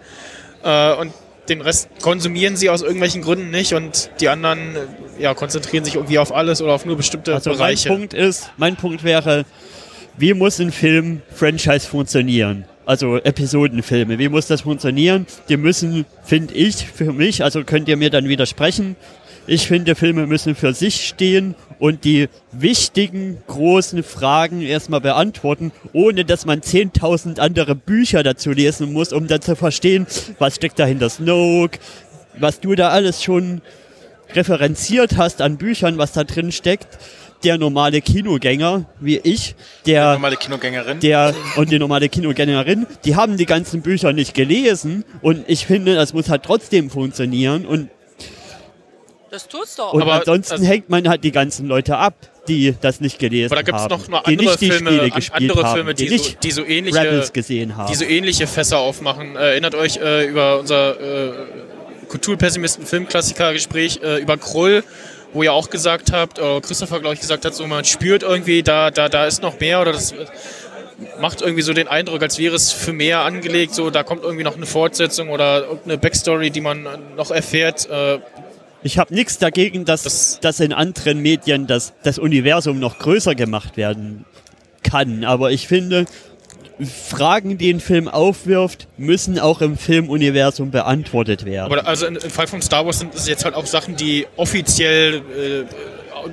zugelassen werden quasi. Wenn nicht, dann wird es halt äh, ja Offside äh, passieren und ignoriert werden. Ne? Das, Ja, aber es gibt halt eine Grenze. Ne? Also, ich will da noch was dazu sagen. Also ich möchte jetzt auch was dazu sagen, jetzt aus der Sicht von einer äh, Medievistin und Philologin, Ui. die sich halt auch äh, in äh, Zwischenprüfungen wie Endprüfungen zum Beispiel mit dem Nibelungenlied befasst hat. Und jegliche Mythologie Daher ist meistens Frisur. ein, ähm, genau, hier- Serving sorry. Daenerys Realness, genau. Und ähm, jegliche Mythologie bedient sich schon aus so viel verschiedenen Quellen. Man hat zum Beispiel eben das Nibelungenlied, da sch- kommt zum Beispiel Erstens wird damit der Untergang der Burgunder beschrieben, dann sind halt einige Sachen aus der Edda mit drin und Star Wars macht halt genau dasselbe. Es ist zwar irgendwie Science Fiction, spielt halt in diese Weltraumsage, aber es ist ein Mythos und die dann hingehen natürlich und ganz viele verschiedene verfranselte Kontexte herzustellen, auch in sich selbst, nicht nur intertextuell, sondern in sich selbst unheimlich viele Ausläufer von Geschichten. Sogar jetzt auch eben mit Legends, den alten Kanon, der alte Expanded Universe und dem neuen. Das hast du genauso mit äh, alten mittelalterlichen Texten, eben ich sag jetzt mal das Nibelungenlied, weil es da schon auch verschiedene Storylines gibt. Es gibt Storylines vom Nibelungenlied, da hat Siegfried mit äh, Brünnhild Sex gehabt und vorher eine Affäre gehabt, bevor sie Brünnhild später den Gunther heiratet. Man hat in der Hauptüberlieferung des Nibelungenliedes kommt das nicht vor, aber es gibt es halt in so einem anderen Kanon ist das drin. Und genauso funktioniert Star Wars. Star Wars ist eigentlich so das, was man so das bekannteste, was man hat an moderner Mythologie neben Star Trek. Star Trek hat zwar längst nicht so viele Kontexte. Star Trek Ringe bad, natürlich auch. badet nicht so in Kontext, aber man hat diese Kinofilme, die für sich selbst, genau Harry Potter genauso, äh, die halt man hat halt diese Kinofilme, die funktionieren für sich. Meine Eltern können die gucken, die Also- verstehen das, die brauchen die Bücher nicht. Die fragen vielleicht jemanden, Star, Star Trek funktioniert halt eher episodisch über die Serien. Da wird sowieso noch mehr erklärt, weil mehr Zeit ist. Aber ich Wir würde sollten mehr über Discovery reden. oh Ähm, ja, Ich finde Okay, Nein, das ist jetzt der Discovery Podcast. Können wir uns Kann ich vielleicht noch kurz- darauf einigen, Ja. dass es hier einfach ein, einen sinnvollen Schnittbereich gibt von Sachen, die man wirklich innerhalb der Filme erzählen muss und Dinge, die man auch irgendwie so offside klären kann. Und Ich finde den Vergleich und ich finde genau die, die wir können das, ich mache es mal einem einfachen Beispiel fest. Wenn jetzt hier in dem Visual Dictionary äh, die Sache der Eltern mit Ray aufgeklärt worden wäre. So, hier, Ray, äh, wie sie übrigens nebenbei entfahren hat, irgendwie äh, hatte, ihr- ihre Eltern waren Schrottsammler, Punkt. So, das kann man, glaube ich, nicht bringen, den Stunt. Das, was ich jetzt aber gerade eben äh, vorgelesen habe, wie dass Hux jetzt seinen Vater umgebracht hat, das erklärt nämlich nur eine genau andere Lücke, die du wiederum sagst, eigentlich aus einem Roman halt kommt, was eh schon irgendwie so drumrum schwebt. Ja, das heißt also, das ist dann wirklich, ähm, ich würde sagen, so diese ganzen Detailinformationen, solange die sich quasi um in, diesem Ring, der sich um die Kernerzählung sich rumbildet, solange die sich ständig gegenseitig referenzieren, ist das schon okay. Ja? Aber der Kern selber muss schon aus sich selbst heraus einigermaßen sich selbst tut erklären. er ja auch. Also ich finde find zum Beispiel den Vergleich zu Harry Potter da ein bisschen schwierig, weil bei Harry Potter hat man sieben Bücher und das war's. Und wenn man Nee, die sieben Bücher gelesen hat, dann weiß man alles, was man über das Universum du hast wissen muss. Man hat alle Das ist natürlich Tierwesen grundfalsch. Tierwesen 1, 2, 3. Und, die, und, und es gibt noch, es gibt noch handgezeichnete Notizen von J.K. Rowling, die sie auf ihrem Blog veröffentlicht hat, die man nur entschlüsseln kann, wenn man ein Flashspiel gewonnen hat.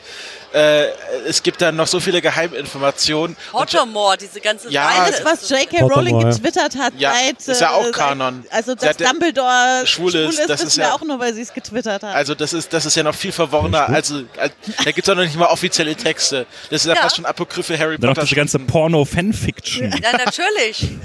Äh, ich, ich möchte mal äh, was noch auf was ganz anderes kommen und zwar ich fand es sehr großartig äh, diese Praetorian Guards, die äh, oh ja, uh. Oh ja. dieser Kampf, Supergeil. wir haben, ich glaube, also wenn überhaupt lange nicht gesehen, dass äh, Licht, äh, sch- äh, ja, Lichtschwerträger gegen Nicht-Lichtschwerträger gekämpft haben. Also höchstens Re in, äh, Revenge of the Sith haben wir es ja, gesehen. genau, Episode 3 Oder äh, Trägerinnen. äh, die, gegen die, die äh, Guards von, von Grievous so ein bisschen, aber ansonsten war da nicht viel und also die Guards haben sich auch noch ganz gut angestellt, ansonsten alle anderen haben irgendwie äh, einen kurzen gezogen und hier die Praetorian Guards haben doch irgendwie äh, einen ziemlich ernsthaften Eindruck gemacht äh, Und sind jetzt alle tot. und sind jetzt zwar auch alle tot, aber ich so, No die haben, here.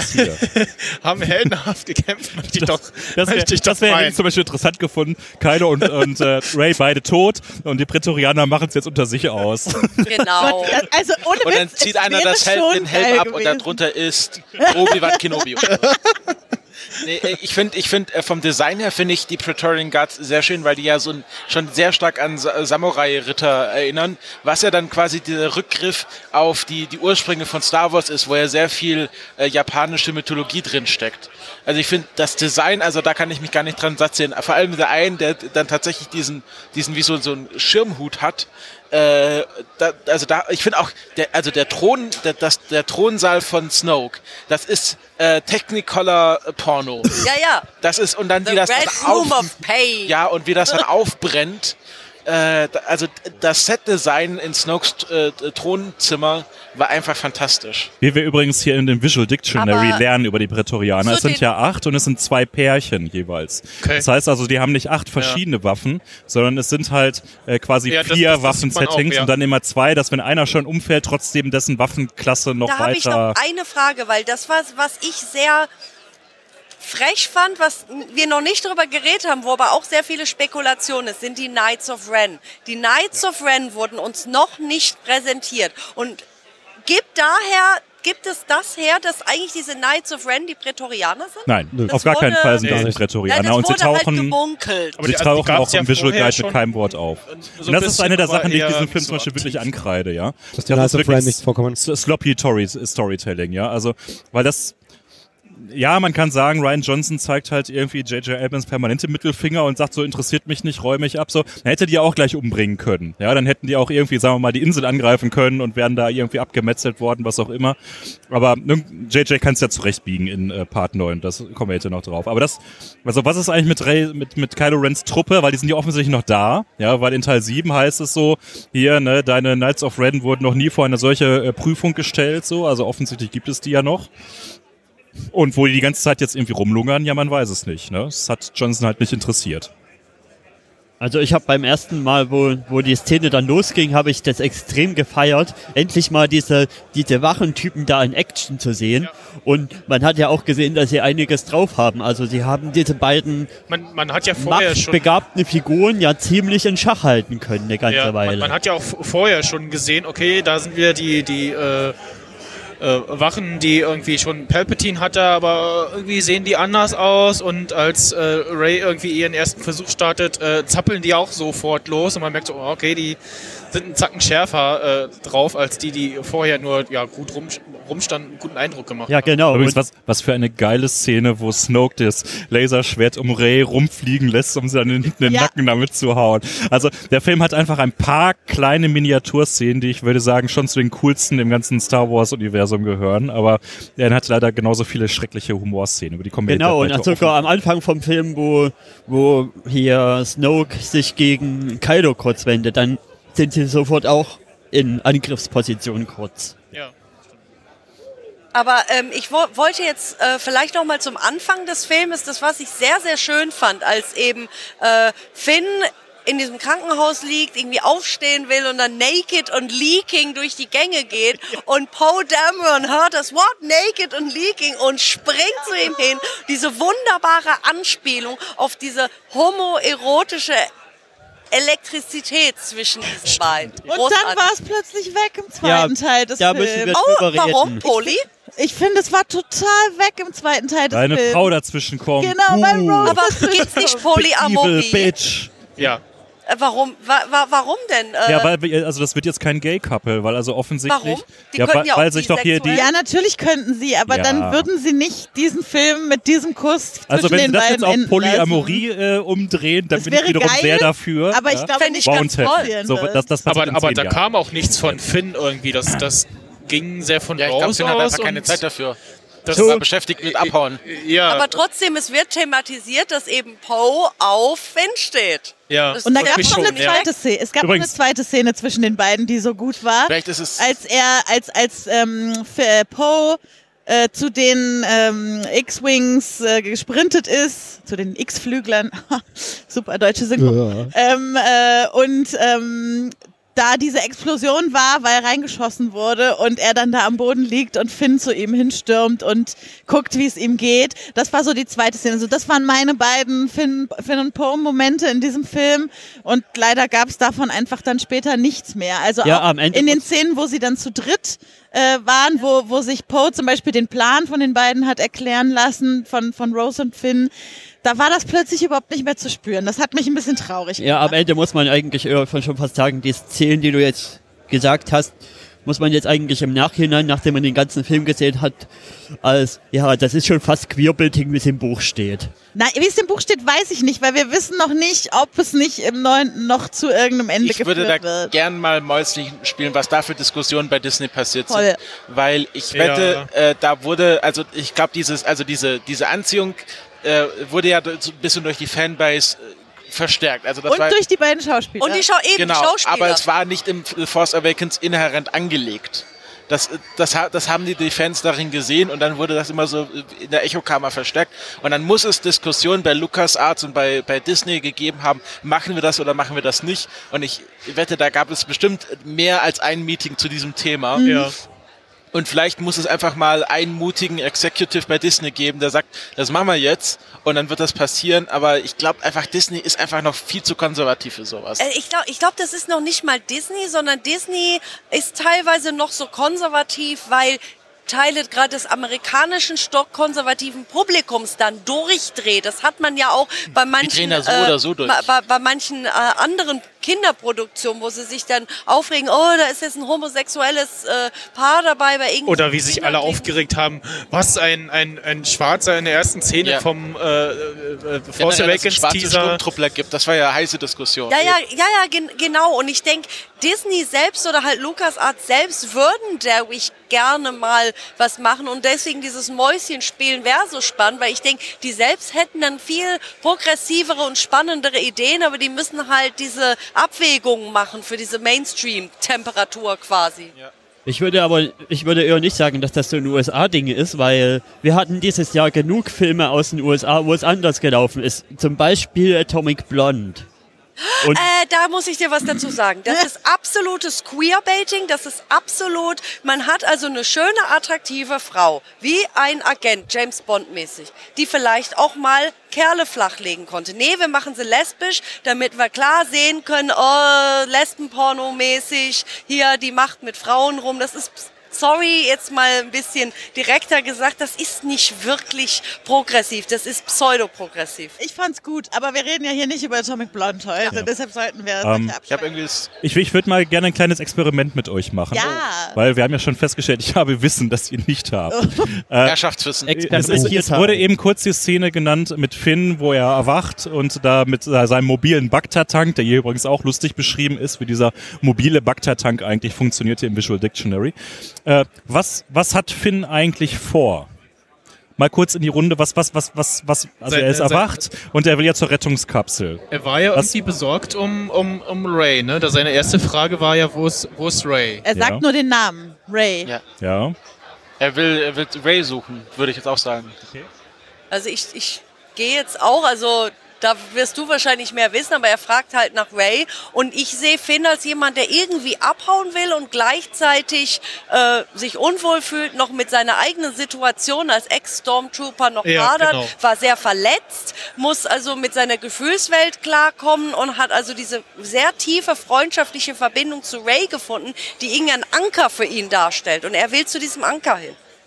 Ja, genau. Also für, für das, das andere Ding ist halt so, dass äh, Finn halt gemerkt hat, okay, nee, äh, das, das äh, First Order, das ist irgendwie nicht mein Ding. Und jetzt hat er gesehen, ah, äh, da ist der Widerstand, okay, die gibt's und äh, klammert sich dann daran und äh, tut alles äh, dafür. Aber ich glaube, Also ich- worauf du hinaus willst, das, so richtig sieht man nicht, was Ich hätte noch seinen Weg geht. Ne? Das, ein Zusatzpunkt wäre für mich noch, also dieses Ding, in dem er da ja so liegt und er ist irgendwie verkabelt und verschlaucht und so. Äh, wer weiß, ob ihn das noch an irgendwas aus seiner Vergangenheit zurückerinnert, irgendein Flashback. Wer weiß, wie die äh, das mit der Gehirnwäsche und so weiter alles abgelaufen ist. Ob es da vielleicht irgendwas gab, was bei ihm hochgekommen ist, was ihn erstmal zum. Rennen Mhm. gebracht hat. Also ich war, als ich den, ich habe den halt auf Englisch gesehen und ich glaubte viel verstanden zu haben, aber vielleicht irgendwie nicht genug. Ich war total verwirrt von der Szene, dass er schon wieder abhaut. Ja, also ich dachte, wieso, wieso Das macht der, total Sinn, das wieso- so in Character. wie- wieso macht der sich jetzt schon wieder aus dem Staub? Der, er war doch eigentlich am Ende von Episode 7 schon weiter. Ja, dachte ich so. Und äh, hier in dem äh, äh, Visual Dictionary steht aber genau drin, dass er sich also auf die Suche nach Ray macht. Das ist, hat sich aber mir in dem Film überhaupt nicht erschlossen. Ja? Aber es ist doch Also- seine erste, äh, durch die Verwirrung, die er noch durch den Bagdad-Tank hat, seine erste, also der erste Gedanke, der ihm so hochkommt, ist Ray. Ja, aber dann kommen dazwischen irgendwie fünf andere Szenen mit ihm und da sagt er nicht, ich muss Ray suchen. Also Aber er sagt doch da eigentlich gar nichts, sondern er rennt nur die ganze Zeit Ja. und guckt Aber offensichtlich war ich der. Einzige, der das Problem hatte, weil ihr habt jetzt alle gesagt, ja, er will Ray äh, retten, dann scheint das so zu sein und ich habe da einfach nicht Ich aufgepasst. frage mich allerdings die ganze Zeit, was sein Plan ist, weil wie wollte die retten? Sich mit der Rettungskapsel abschießen Naja. und dann? Die Macht wird mir helfen. Er wollte, wir haben nie gesagt, dass er einen guten Plan hatte. äh, Das, das steht hier übrigens auch, er denkt selten mehr als zwei Schritte voraus. Okay. Ja, dann- wie er zum Beispiel nicht darüber nachdenkt, Rose einfach von Anfang an zu erzählen, warum er da an dieser Rettungskapsel ist und nicht erst sich da diesen komischen äh, ja, drumherum da ist er ja gar nicht gekommen irgendwie. Ne? Das, das hat er ja versucht, ja, aber ja, aber da hätte er, also wenn er da ein bisschen vorausschauender geplant hätte und gesehen hätte, okay, da ist eine, die ist dem Widerstand absolut äh, verfallen und äh, Ja. zugewandt und wenn er ihr von Anfang an seinen Plan erklärt hätte, dann wäre es überhaupt nicht zu diesem Taser-Angriff da gekommen. Wir müssen über Kommunikation reden, weil Kommunikation ist eines der Themen, das in dem Film total verkackt wurde. Also vieles hätte mit stimmiger Kommunikation aus dem Weg geschafft werden können oder gar nicht erst passieren sollen. Zum Beispiel hätte dieser Admiral Holdo, der einfach mal klar auf den Tisch packen sollen, so, Ja. das ist jetzt der Plan, Genau. da wollen wir hin Das fand ich eben und nicht. gut.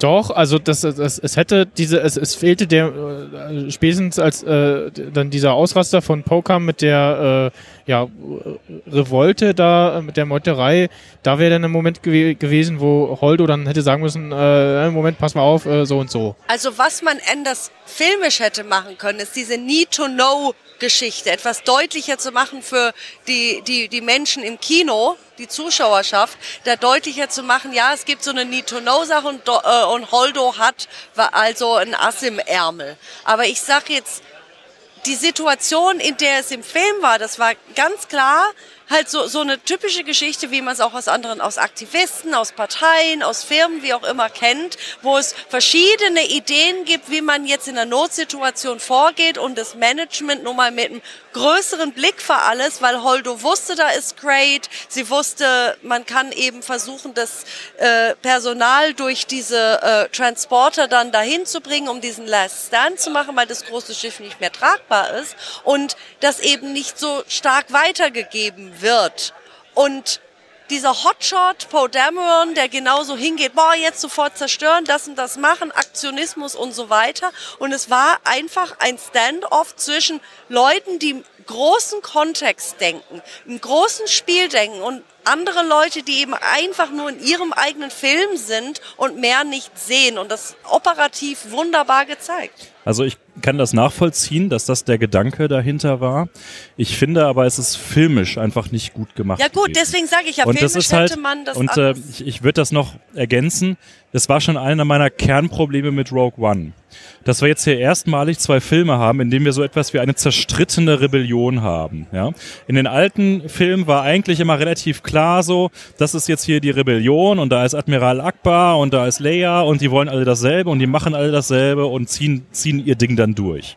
Und wir haben jetzt zwei Filme, Rogue One und jetzt halt Last Jedi, in denen das nicht mehr so der Fall ist, in dem plötzlich hier indivi- das insofern realistischer ist, als dass man sagen kann, die haben unterschiedliche Strategien, unterschiedliche Prioritäten, unterschiedlichen Hintergrund, aufgrund dem sie versuchen, Entscheidungen zu treffen.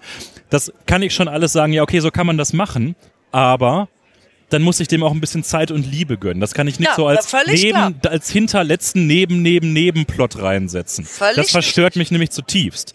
Ja, weil nämlich die in, in Rogue One war es eine Szene, wo dann irgendwie dann da wie wie heißt überhaupt da die Heldin von Rogue One? Ich habe das zum Glück schon vergessen. Also, Ähm, genau.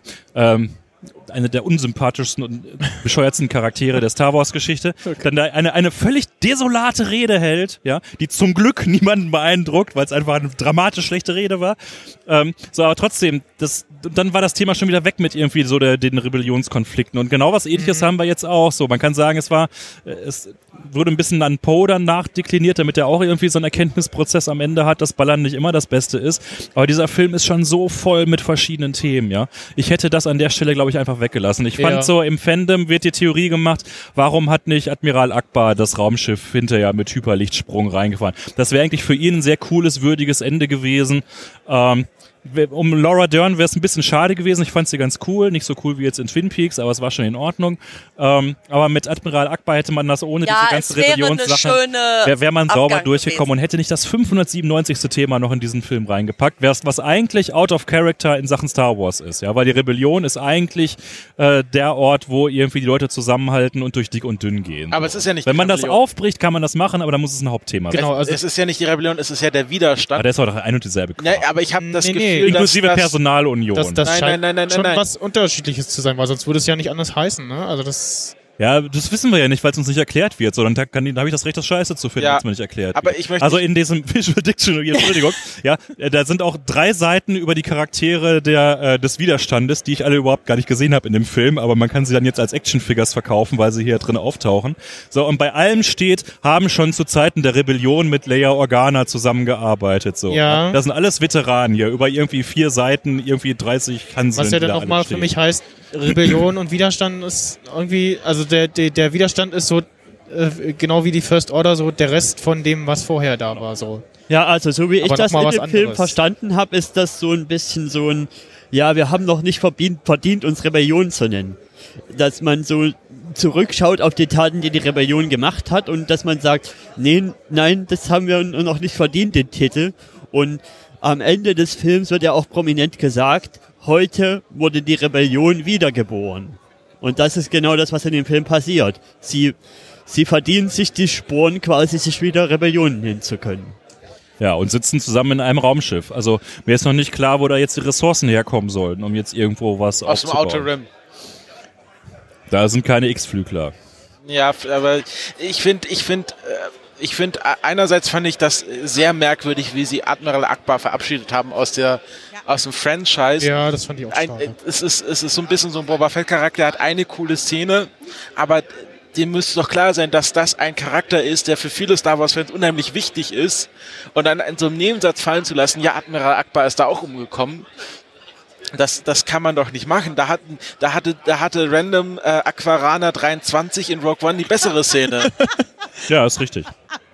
Lass uns doch mal einfach mal kurz jetzt mal so einen 10-Minuten-Rand über die ganz schlecht, vielen, vielen schlechten, dramatisch schlechten Szenen machen, damit das hier nicht unter. Ja, also ganz zu Anfang, das habe ich vor ein paar Tagen auch gelesen, so, ähm, also, oder wa- was mir auch äh, beim zweiten Mal äh, auf, äh, gucken aufgefallen ist, ganz zum Anfang die Bomber, ähm, wenn da ein Bomber so viel Schaden anrichtet, warum haben die so lange gewartet, bis sie da über dem Schiff sind? Warum haben sie weil nicht da irgendwie der schon. Exhaust-Port ist. Ja, ist egal. Äh, Bomben fallen lassen, irgendwas kaputt machen. Wird das Schiff schon irgendwie erstmal beschädigen und Also und mit dieser das nächste ist dann so, woran ich dann auch nicht gedacht habe, als erst als ich dann gelesen habe, so, hm, stimmt, wie fallen denn Bomben in Also, der Schwerelosigkeit? um das Visual Dictionary mal zu überprüfen. Oh, da ist ja ganz was Das, das, Neues. das ist genau das, Das- was ich das- eben meinte. Das genau lasse ich mir jetzt gerne Fragen- beantworten. Ich habe dann so überlegt, so, naja, vielleicht haben die irgendwelche Schwerkraftgeneratoren oder das Schiff hat irgendwie, Ja, ja. zieht an, also keine genau, Ahnung. vor allen Dingen, das ist das, was ich eben meinte. Das sind genau diese Fragen, die hier geklärt werden, die jeder hat, wenn er diesen Film guckt. Wie zum Teufel läuft das mit diesen Bomben hier in der Schwerelosigkeit? Also äh, ein paar Sachen sind dazu zu sagen. Erstmal, das Ganze ist natürlich an die Flying Fortress aus dem Zweiten Weltkrieg angelegt. Äh, das heißt also, selbst wenn man sich nämlich nur oben das Cockpit hier so anguckt, den Cockpit-Bereich, das sieht wirklich exakt aus wie eine Flying Fortress. Und die heißen auch Ja. Star Fortress in dem Okay. Film. Ja, das sind also die MG 100. Die gegen Und die, Dreadnought. die, die, die so gebaut sind, dass sie also des, den, den Rumpf einer ähm, Flying Fortress haben und unten drunter dann den Clip aus einem Magazin quasi von Ja. der Pistole. Sehr coole Idee, sehr gutes Raumschiffdesign. Wir überhaupt, finde ich, überdurchschnittlich gutes Raumschiffdesign. Endlich mal wieder in Star Wars haben. So, das, das dazu. Auch die tragen alle genau diese Zweiten Weltkriegs ähm, äh, Fliegerkostümierung mit den Beinkleidern und sowas, alles original zu den Bomben, es, die äh, funktionieren in zwei Phasen. Nämlich erstmal werden sie durch so ein Kraftfeld aus diesem Clip rausgestoßen Ah, okay, ja, und genau. danach laufen sie magnetisch.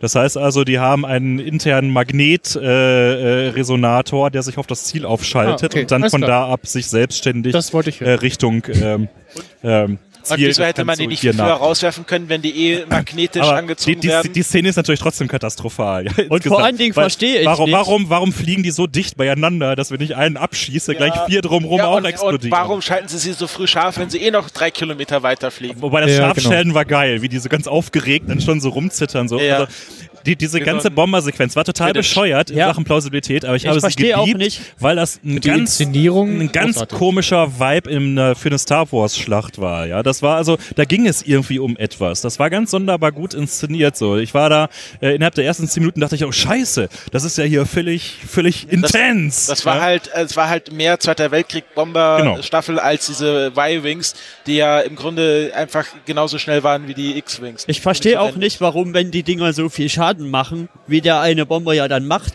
warum sie dann alle verfügbaren Bomber, die sie noch haben, da losschicken. Vielleicht und dann sie das geht ja alle. Ja, kaputt. einer Das war halt. Postplan. Zwei hätten gereicht. Einer, ja, Maximal drei. Ja, aber so, die, die, dann, die hätten sie dann komplett abgeschossen. Sie haben ja jetzt irgendwie sieben abgeschossen und einer ist durchgekommen. Also acht haben sie losgeschickt. Bisschen, bisschen Verlust ist immer. Hätten sie auch nur einen weniger losgeschickt, hätte es nicht geklappt. müssen auf Kanto bald einen neuen bestellen.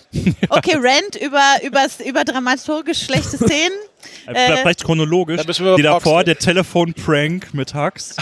Ja, geil. Da ich war, das ich war da kurz davor, aus dem Kino zu gehen. Wirklich? Ich dachte Was? wirklich, also auch diese Demontage von Hux als irgendwie Vollhonk. Ich dachte so, okay, das wird nicht mein Film hier. Ja.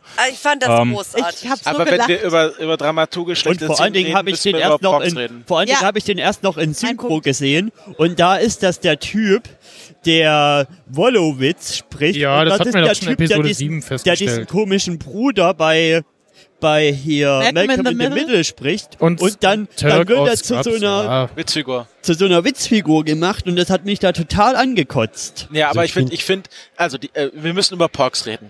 Ähm, Moment kurz, ich finde den Humor in dem ganzen Film übrigens generell fürchterlich. Ja, das Bevor wir zu dieser Lizenzerschlachtung Zu 90%, kommen, ja. nur damit wir was ausgeben können und die Leute was kaufen können. Ja. Auch alles andere, aller Licht Also ich- wegschmeißen und Ich sonst finde was. ich find den Grund, warum Porks überhaupt existieren, ganz charmant. Es ist ja so, dass auf der Insel, wo das gedreht wird, gibt es viele äh, Papageientaucher und das ist ja ein UNESCO-Weltnaturerbe und die konnten sie da nicht einfach wegscheuchen. Deswegen haben sie die einfach digital alienisiert.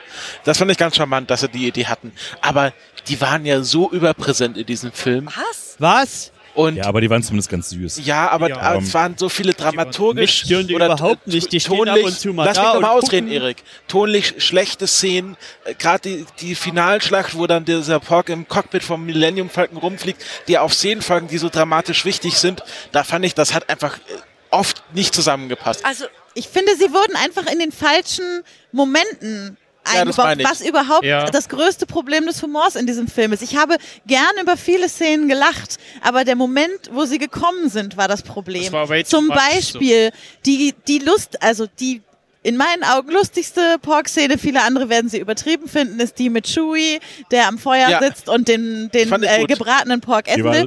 Ich finde es wirklich eine lustige Szene, aber sie kommt nach dem vermeintlichen Tod von Leia oder der dann doch nicht tot im All. Ja. Es ist direkt die nächste Szene danach und das ging für mich nicht. Ich war noch voll in dieser Emotion drin.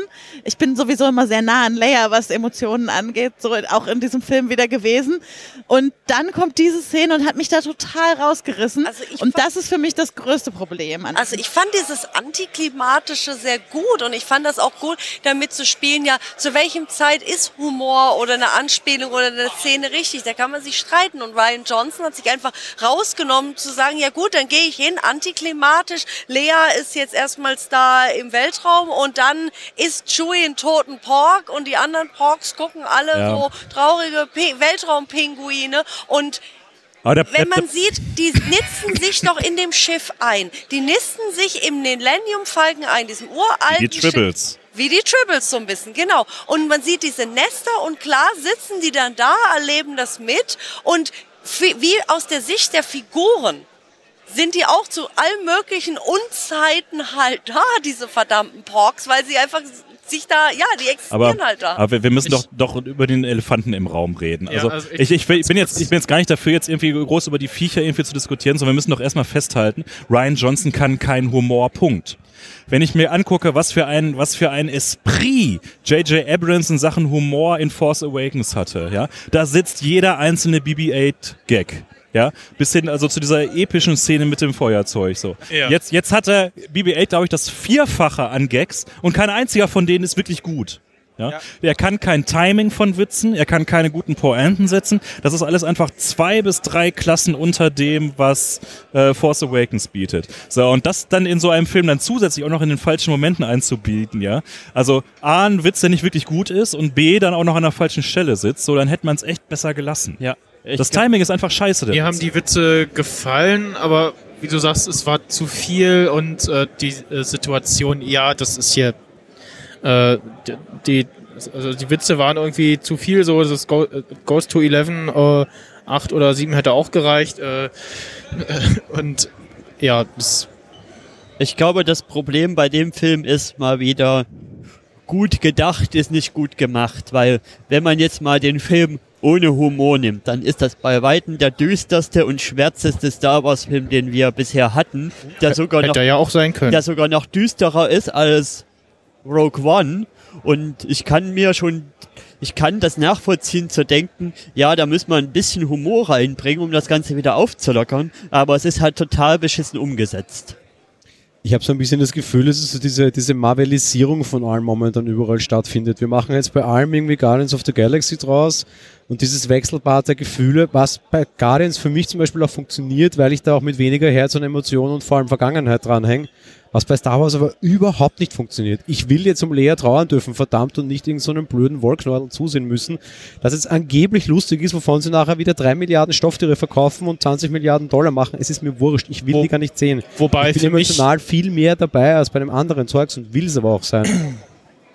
Äh, wobei für mich die, die Szene mit Leia war irgendwie so, nee, irgendwie das war es jetzt noch nicht. Das, das kam zu plötzlich. Das war so.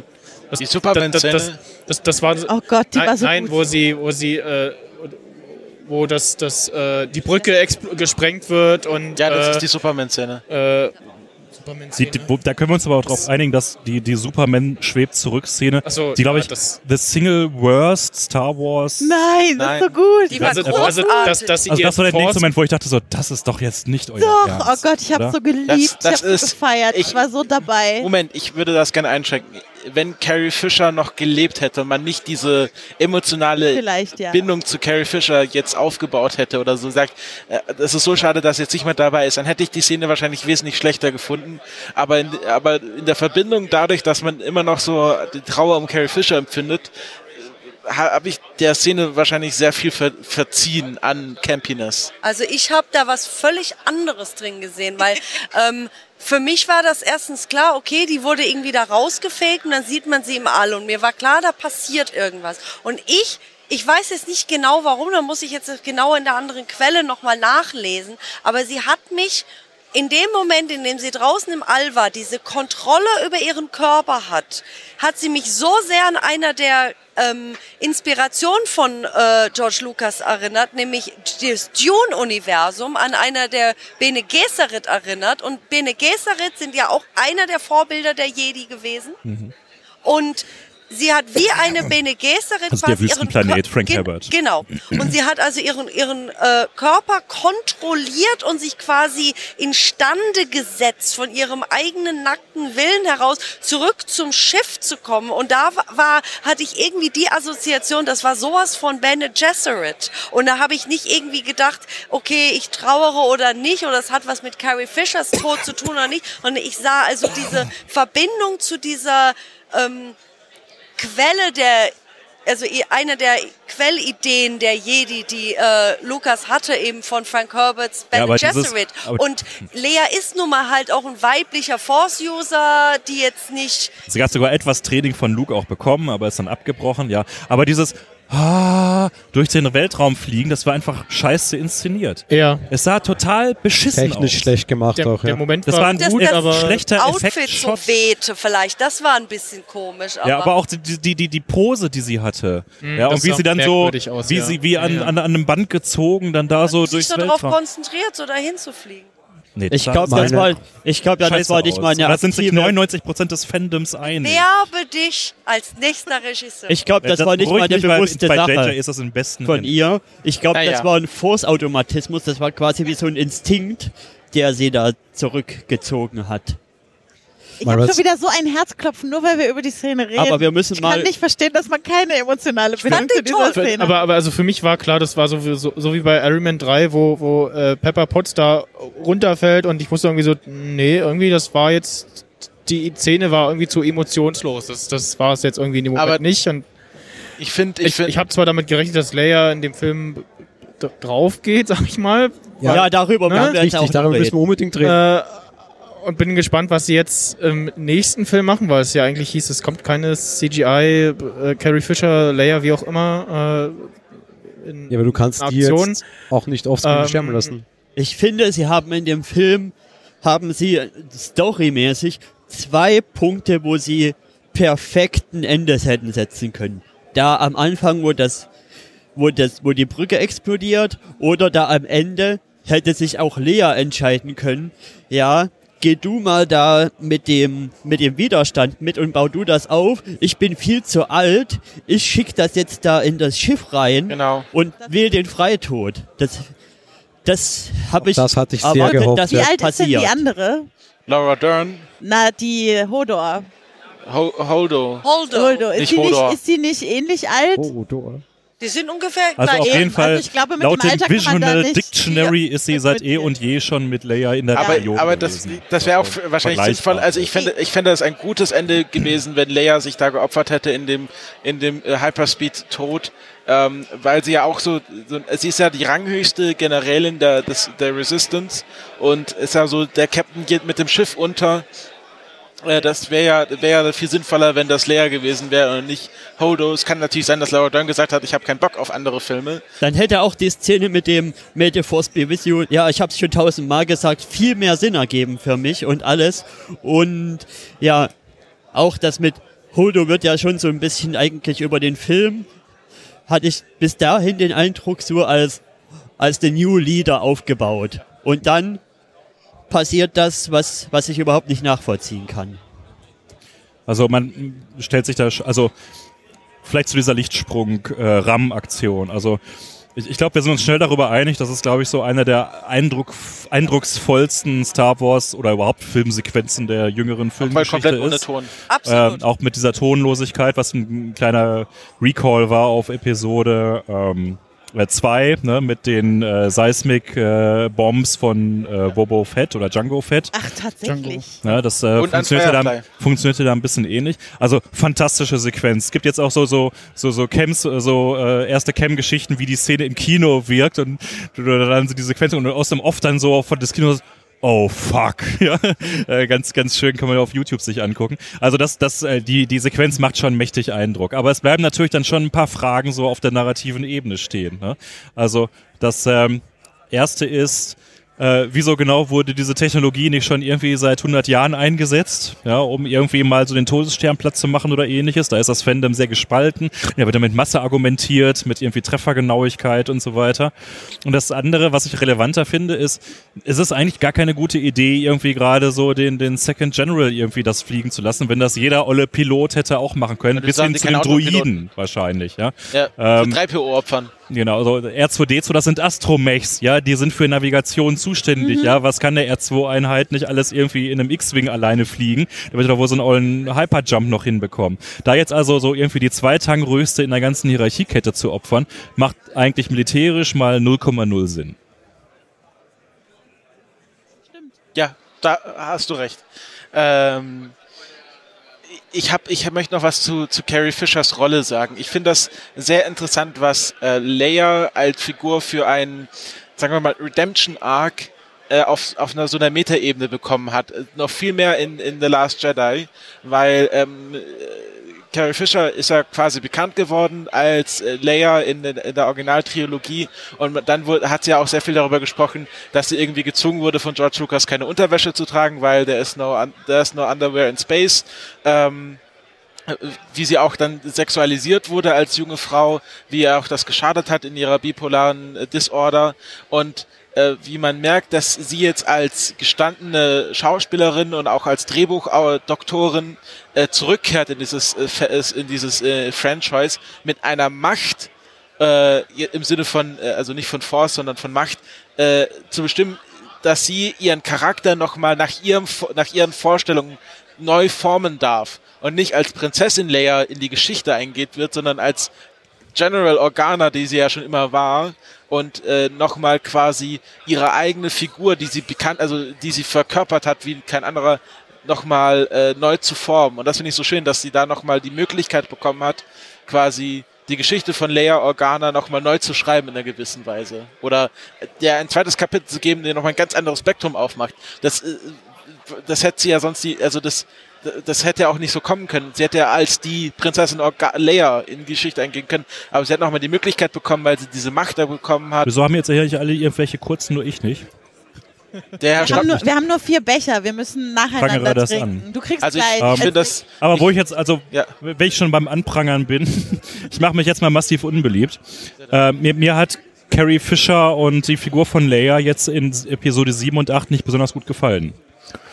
Ähm, Gerade die, die jetzt irgendwie getrunken haben. aufschreien sollte, ist gerade mit anderen wichtigen Dingen beschäftigt. Ich habe gerade gesagt, ich finde Leia scheiße in Film 7 und 8. Er, erläutere Ähm. doch mal bitte genau, warum. Ich finde, sie ist, sie ist relativ farblos eigentlich. Also ich finde, sie hat keine Entscheidungen relevante, die sie wirklich trifft.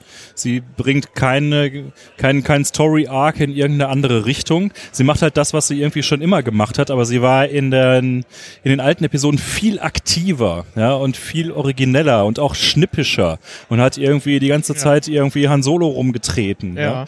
Ähm, das und jetzt ist sie halt so, so Elder Stateswoman, ja, äh, die irgendwie so eher verwaltet als gestaltet. Aber was ist mit der Szene, in der sie auf die Brücke kommt und dem Standoff von Po- Poe Dameron, während ja, ich da aber das ist halt innerhalb von einem Story-Arc, der sowieso komplett überflüssig und völlig bescheuert ist, wie wir eben schon festgestellt haben. Weil er, wenn die Leute mal irgendwie zwei Sekunden miteinander geredet haben, wie sie es früher getan haben, in den guten alten Rebellionszeiten, ja, dann hätten wir das Problem da einfach mal schlicht nicht gehabt. So. Also und, und, und was, wie löst sie dieses Problem? Mit einer Waffe. Na super. Ja. Ich finde, Ähm. äh, es gibt halt so wenig Filme, in denen wir sonst Frauen haben, die genau so eine Rolle ausüben, die das Verwalten ausüben, die Diese äh, so eine, in, in so einer Position, in so einer Rebellionsgruppe, ich sage ja auch schon Rebellion, in so einer Widerstandsgruppe sind, ähm, dass also dieser Respekt, der unter allen, die dort rumlaufen, für diese Frau herrscht, wie sich das in jeder Pore dieses Films durchzieht, das beeindruckt mich zutiefst und das ist das, was mich immer so so mitnimmt an ihr. Und ich finde, dass ähm, es stimmt. Ich hätte mir auch noch mehr Layer gewünscht.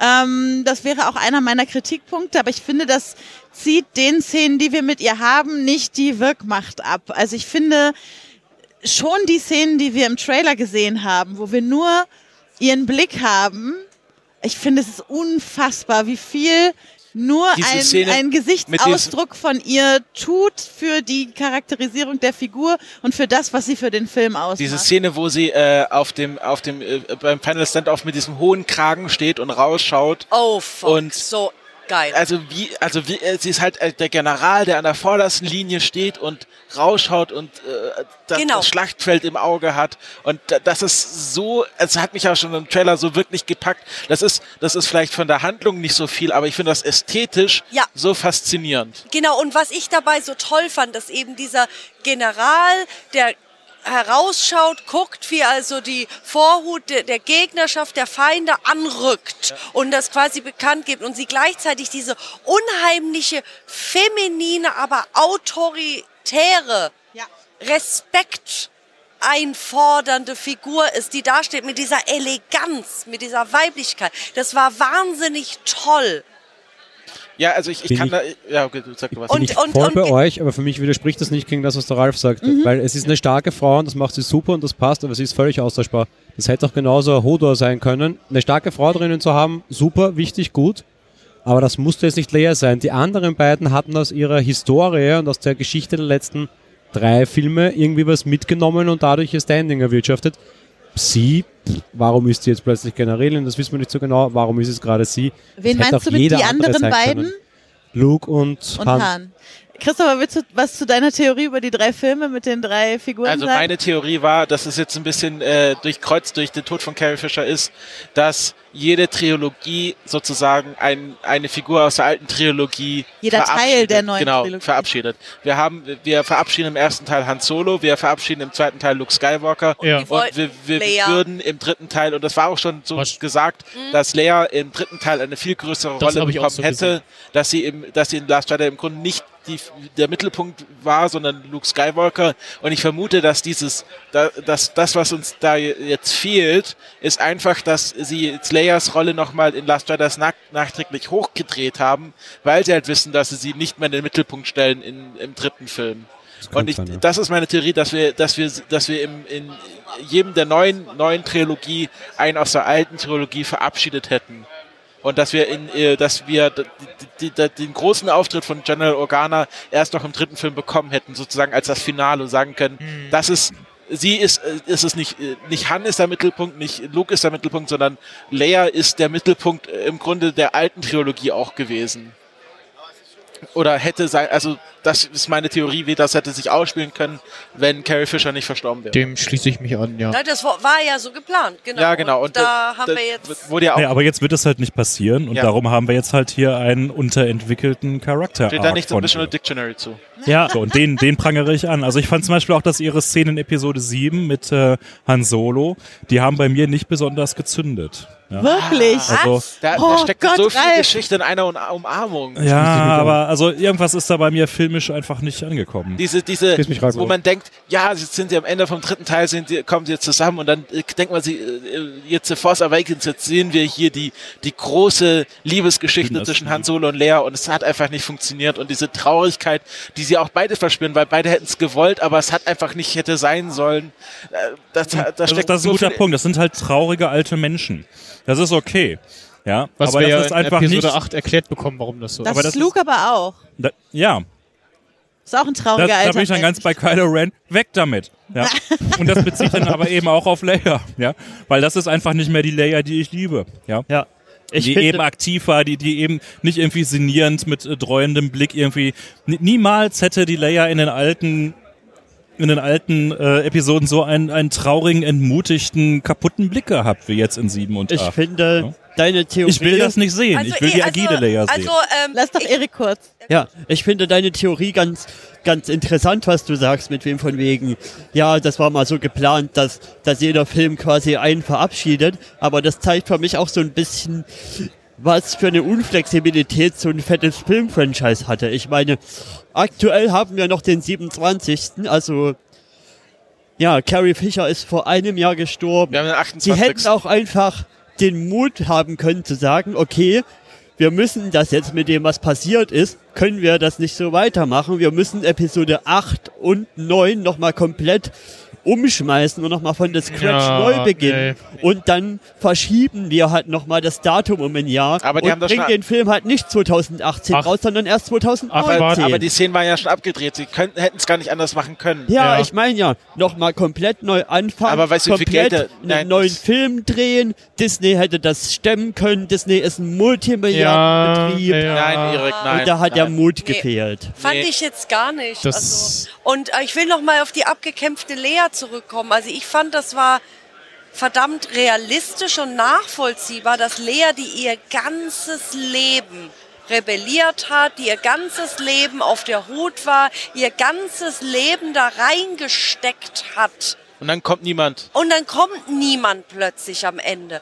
Und diese, was, die, die, diese, diese Trope, die du sonst hast während Star Wars, diese The Spark of the Rebellion, dass man eben immer wieder hat, diese, ja, wir müssen ja nur Botschaften heraussenden in die Galaxis, dann kommen schon welche. Und dann ist die Situation, da ist niemand. Und die haben sogar die äh, Botschaften bekommen, aber keiner antwortet mehr. Und diese harte Situation einfach so zu zeigen, die Z- Zuschauerschaft, das Publikum, die Nase davor zu stupsen und sagen, ja, Lea Organa ist jetzt auch mal im Arsch.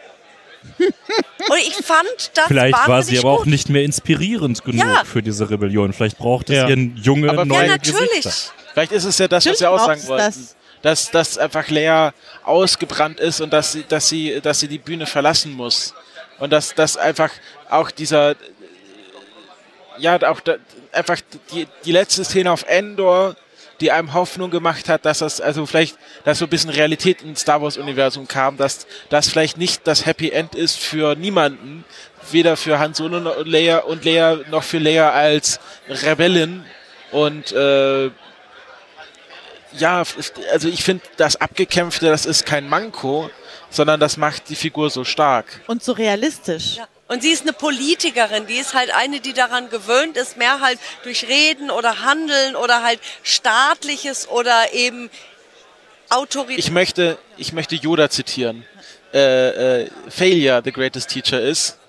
Und das ist, Das ist ein schön, schön, schöner, Schöner Übergang. Ja. Weil wir müssen mal über Yoda reden. Oh ja. Nein, ich möchte ganz kurz sagen, dass das halt das Versagen von Leia ihr vielleicht auch nochmal oder der Rebellion nochmal eine Lektion erteilt hat. Ja, so ein Aber Arschtritt halt. Genau, jetzt können wir, können wir zu Yoda kommen. Ähm, ich Ganz wollte gerade wieder ein. Experiment mit euch machen, Ja, ja. der nicht durch den Visual Dictionary Guide, in dem übrigens Yoda nicht auftaucht. Sondern. Oh. durch die Wikipedia. Ähm, interessanterweise.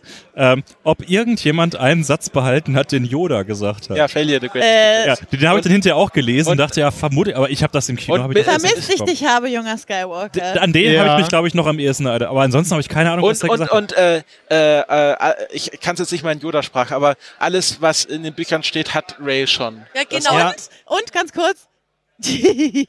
Das auch. Ja, ja. Ganz kurz, also die größte Bürde eines Meisters, also das mit der größten Bürde eines Meisters, die Schüler, die den Meister überflügeln. ja. Ihr seid alle so viel besser als ich. Ja gut, und, und das, das fand ich eben so spannend, dass das Ja, so von, Jedi, von Jedi-Seite ausgesprochen wird, weil die, den Meister zu überflügeln ist so tierisch Sith mit der Rule of Two, wie eben want to embody the power and want to crave the power. Und da hat man genau dasselbe auch auf die helle Seite rüber, rüber übersetzt, dass es klar ist, ein, Schü ein Schüler, ein Apprentice, lernt vom Master und wird natürlich dann mehr, irgendwann mehr haben und dann nochmal ein Apprentice zu haben, um diese Kette herzustellen.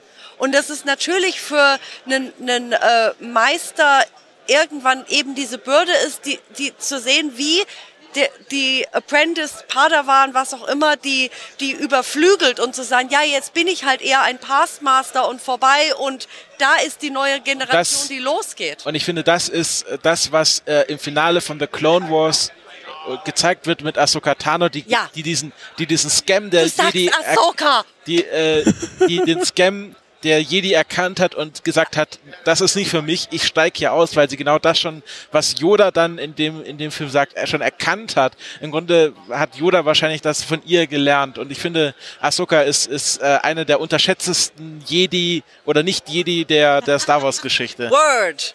Exactly. Ja, da widerspricht doch hier hoffentlich keiner. Nee. Nee. Also das Wir Finale werden von, sehen, was sie in Rebels mit ihr machen, weil tot ist sie Ja. natürlich Äh, nicht. zu, zu Yoda noch, ich fand Oh das ja. sehr schön, dass sie halt, äh, also zum einen ist es wohl tatsächlich eine, eine Replika der Original äh, Puppe aus, es den, wird auch von aus, Frank aus der. OT, genau, aus, ja, von Frank Oz gesprochen und dass man sich für den, für diesen Look entschieden hat und nicht für den äh, CGI Yoda, der ja inzwischen Oh, nee. auch in, in Episode 1 äh, äh, ersetzt wurde, äh, durch den CGI Yoda, das sieht furchtbar Übrigens, aus. es gibt hier einen FDP-Server auf dem Kongress, der die alle Despecialized Editions hat. Oh, gut zu wissen. Ja, an der Stelle nochmal die Empfehlung, dich das anzuschauen, in dieser Variante. Die Empfehlung des Hauses. Ich finde auch, Yoda verhält sich, wie er sich verhalten muss. Weil er kann nicht mehr so weise sein, wie er in den Prequel-Filmen war. Weil er ist einfach halt verrückt geworden da auf dem Aber er ist- Planeten, er ist wo er halt ein war. Schelm. Und, Ja. und so muss er halt auch nach seinem Tod sein. Und ich finde, ich finde, das ist das, das einzige Mal, wo ich dieses, äh, diesen, also ich fand, ich fand ganz schlimm äh, Grand Moff Tarkin in Rogue One. Ich fand auch die Leia-Szene nicht so geil in Rogue One. Auch dieses ganze, wir holen nochmal so einen wirklich extrem nostalgischen Charakter zurück. Und da fand ich, das hat bei Yoda das einzige Mal wirklich funktioniert, weil es einfach für mich, ich sehe schon, äh, Ralf Das- rollt mit den Augen, für mich perfekt äh, ausgeführt war. Also Yoda, Aber das, das liegt auch darin, dass, dass Yoda, das ist was Künstliches. Wir wissen nicht, wie das in echt aussieht. Also bei Tarkin ist ein Mensch, da weiß man, ja, wie ein Mensch aussieht. Vielleicht- vielleicht ich, das- ich, Diese CGI-Sequenzen waren Ich- das, womit ich bei Rock One echt das allergeringste Problem hatte. ich, ich fand auch So. Tar Tarkin sah Das fand ich echt in Ordnung. 2D nochmal irgendwie besser aus und auch die Leia-Szene fand ich Und gut. ich, Also, ich würde sagen, mir also geht es jetzt gar nicht ums Aussehen. also ich fand Yoda halt da wieder mal nicht so hölzern, wie man den in den Prequels hat oder halt in den ganzen anderen äh, Serien dazu.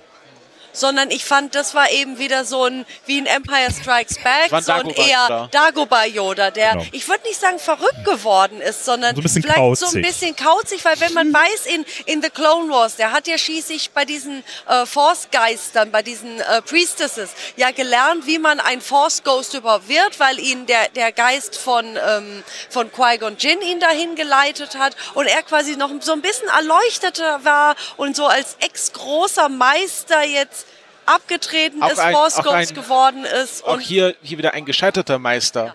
Weil Yoda ist ja, war ja der, der Meister von, von Doku. von Doku. Also Yoda hatte auch einen ganz großen Fehler in seinem Leben oder einen ganz großen Versagenspunkt. Und hier Fehler the greatest teacher ist. Ja. Wo ich auch sagen würde, äh, irgendwie auf Twitter ging es dann so rum, dass, dass, dass dieser Spruch äh, try or nee, do or do not, der ist nur try, das ist eigentlich ein ganz doofer Spruch und dass der neue Yoda Standardspruch äh, Failure the greatest teacher ist. Wobei ich eigentlich hätte, also jetzt mal von der Umsetzung abgesehen, hätte ich es eigentlich auch ganz interessant gefunden, wenn, wenn ein Obi-Wan als Force Ghost hier Luke nochmal wieder noch mal besucht hätte. Und dann hätten wir nämlich so, ein, so eine Spiegelung auch in den Momenten drin hat, Ja. gehabt. Obi-Wan hat Anakin nicht kommen sehen als Darth Vader und, und Luke hat's genauso verkackt. Aber du, kann, du kannst halt keinen Alec Guinness Obi-Wan nehmen und wenn du, wenn du hier, wie heißt der andere? Ich habe Äh, Ewan McGregor. Ewan McGregor, dann, äh, Dann es Luke, wer, wer bist ja. denn du denn? Ich kenne dich gar nicht. ja, deswegen habe ich ja gesagt, von der Umsetzung Ja. wollen wir mal jetzt nicht reden. Ähm, was ich bei der Yoda-Szene sehr, sehr cool fand, war dieses, dieser Moment, wo dann Yoda dann das bereits existierende Gewitter umgeleitet hat. Ja, er hat kein Genau. Force Lightning gemacht, das müssen wir nochmal Es war kein klarstellen. Ja. Force Lightning. Äh, aber dann äh, wirklich so dieser Moment so, oh Luke, du kriegst doch eh schon wieder selber nicht hin. Ich, ich mach Ja, das mal das eben war aber auch wieder ein Ja. Fake-Out. Ja. Das- locally sourced Force Lightning. Und ähm, die Bücher gibt's ja noch. Das sind Genau, das sind darauf wollte ich gerade hinkommen. Ja. So, ob, ob Yoda wusste aber natürlich ganz genau zu dem Zeitpunkt, dass die Bücher da gar nicht mehr drin sind, sondern dass die halt äh, schon irgendwo bei von Ray eingesackt worden sind, was man, glaube ich, in der letzten Szene Ja. ein bisschen sieht, wenn sie da so eine Ja, ja, äh, ja. Dingens aufzieht. Ne? Okay. Wo ich aber auch wieder denke, ja, du hast gerade eben gesagt, Kommunikation ist irgendwie ein bisschen ein Problem hier. Ja, so warum kommuniziert da, baut der jetzt Yoda gegenüber äh, Luke eigentlich schon wieder so eine clandestine Ebene auf? Ja, das Damit er halt, da- da- das ist ja wichtig für die Finalszene, damit er dieses Wrecking hat und dann wird er zum Force Ghost und dann ist es ja eh egal. Also das Äh, ist, das, ich, also äh, die Yoda-Szene mit dem, mit dem Gewitter, das fand ich auch sehr schön. Also das hab gar nicht gesehen, dass das Gewitter irgendwie vorher schon, aber für mich kam das von Yoda aus und war nochmal so der letzte. Äh, nicht, es kam halt nicht das- aus seinem Finger, sondern aus den Wolken. ja, also es, es kam schon, also aber für mich hat Yoda das gemacht so, also Ja, aber nicht war mit der Hand, kein aber das, Force, das war kein Force Lightning. aber das war so so, ah okay, eigentlich, also, der der alte Mann hat noch so ein bisschen Kraft mich für für so sowas. ein bisschen Nee, Wetterhexenmäßig, das- so ein bisschen halt so mit, mit der Macht so quasi diese Gewitterwolken ein bisschen ganz pointiert, diesen Ja, Blitz, ja, ja, ja, ja, aber das war jetzt Aber kein das, Force ich, finde, Lightning. ich finde, das Nee, ist halt, das das ist halt auch die, klar. die Machtdemonstration von Yoda. Ich, also ich bin der Meinung, dass, äh, also ist ja irgendwie klar, dass Yoda der, der mächtigste, also der, der, der, der am, die Macht am meisten kontrollieren kann, aber das nie so wirklich gezeigt hat, vergessen wir mal kurz den Kampf gegen Doku, ähm, dass, Oder Sidious. dass, dass Yoda äh, einfach mehr Macht im kleinen Finger hat, den er einfach nur ausstrecken muss, als jeder Jedi komplett äh, überhaupt hat. Jedi. Ja. Wie fandet ihr denn die äh, ja den Force-Einsatz von Snoke? Das war so ein bisschen Slapstick. Ja. Also auch mit, mit Hux und dann, wo er, wo er Ray das, das Laserschwert gegen den Kopf haut. Das, das war halt, genau, das ist halt die mächtigste Jedi. Er ist er so kann die Macht, verspielt mit seiner eigenen Macht und Ja. so in sich verliebt, Ja. dass er einfach zeigt, hey, komm, Bitches. ich fand, ja. ich fand ihn auch, ich fand Ja. ihn auch in, in Last Jedi irgendwie total uncharakteristisch, uncharakteristisch, Schnaps. Uncharakteristisch. Äh, flamboyant. Also der war so ein Das, war, bisschen. da, das hatte ich in der deutschen Synchro, als ich das erste Mal gesehen habe, dachte ich auch so, what the fuck? Und dann habe ich das noch so ein paar, durch so ein paar Perception-Filters gejagt und habe tatsächlich, also für die, die es kennen, hatte ich dann eben das geistige Bild, das ist so ein bisschen wie RuPaul. Die halt auch quasi als äh, größte Drag Queen aller Zeiten über allen steht und alle anderen bewertet. Und es war halt genauso, klar kann ein Darksider flamboyant sein, weil im Gegensatz zu den Jedi gehen Darksider hin und stehen dazu, prächtig sein zu wollen, aus sich herausleuchten zu müssen, weil sie kein Licht von außen brauchen. Und er halt in diesem goldenen Bademantel und Schlappen und auf so einem Thron so, Girl, großartig. Und ich finde auch, äh, macht er dann auch ein Modestatement, wo er sagt, äh, äh, jetzt diese blöde Maske muss mal ein bisschen verschwinden. Genau. Das fand ich gut, auch, Szene. Auch wo ich gut finde, dass, dass äh, Ryan Johnson äh, uns von dieser Maske befreit hat. Aber was ich dringend mit euch besprechen möchte, weil ich hatte zum Beispiel bei der Force Projection von Luke, da hatte ich allererstes als alter äh, Legends äh, Expanded Universe Fan. Das ist halt, weil ich mich halt beso- bestimmte Geschichten halt gelesen habe, wie Luke sich quasi diese Art, weiß nicht, wer weiß, was Force Phantoms sind?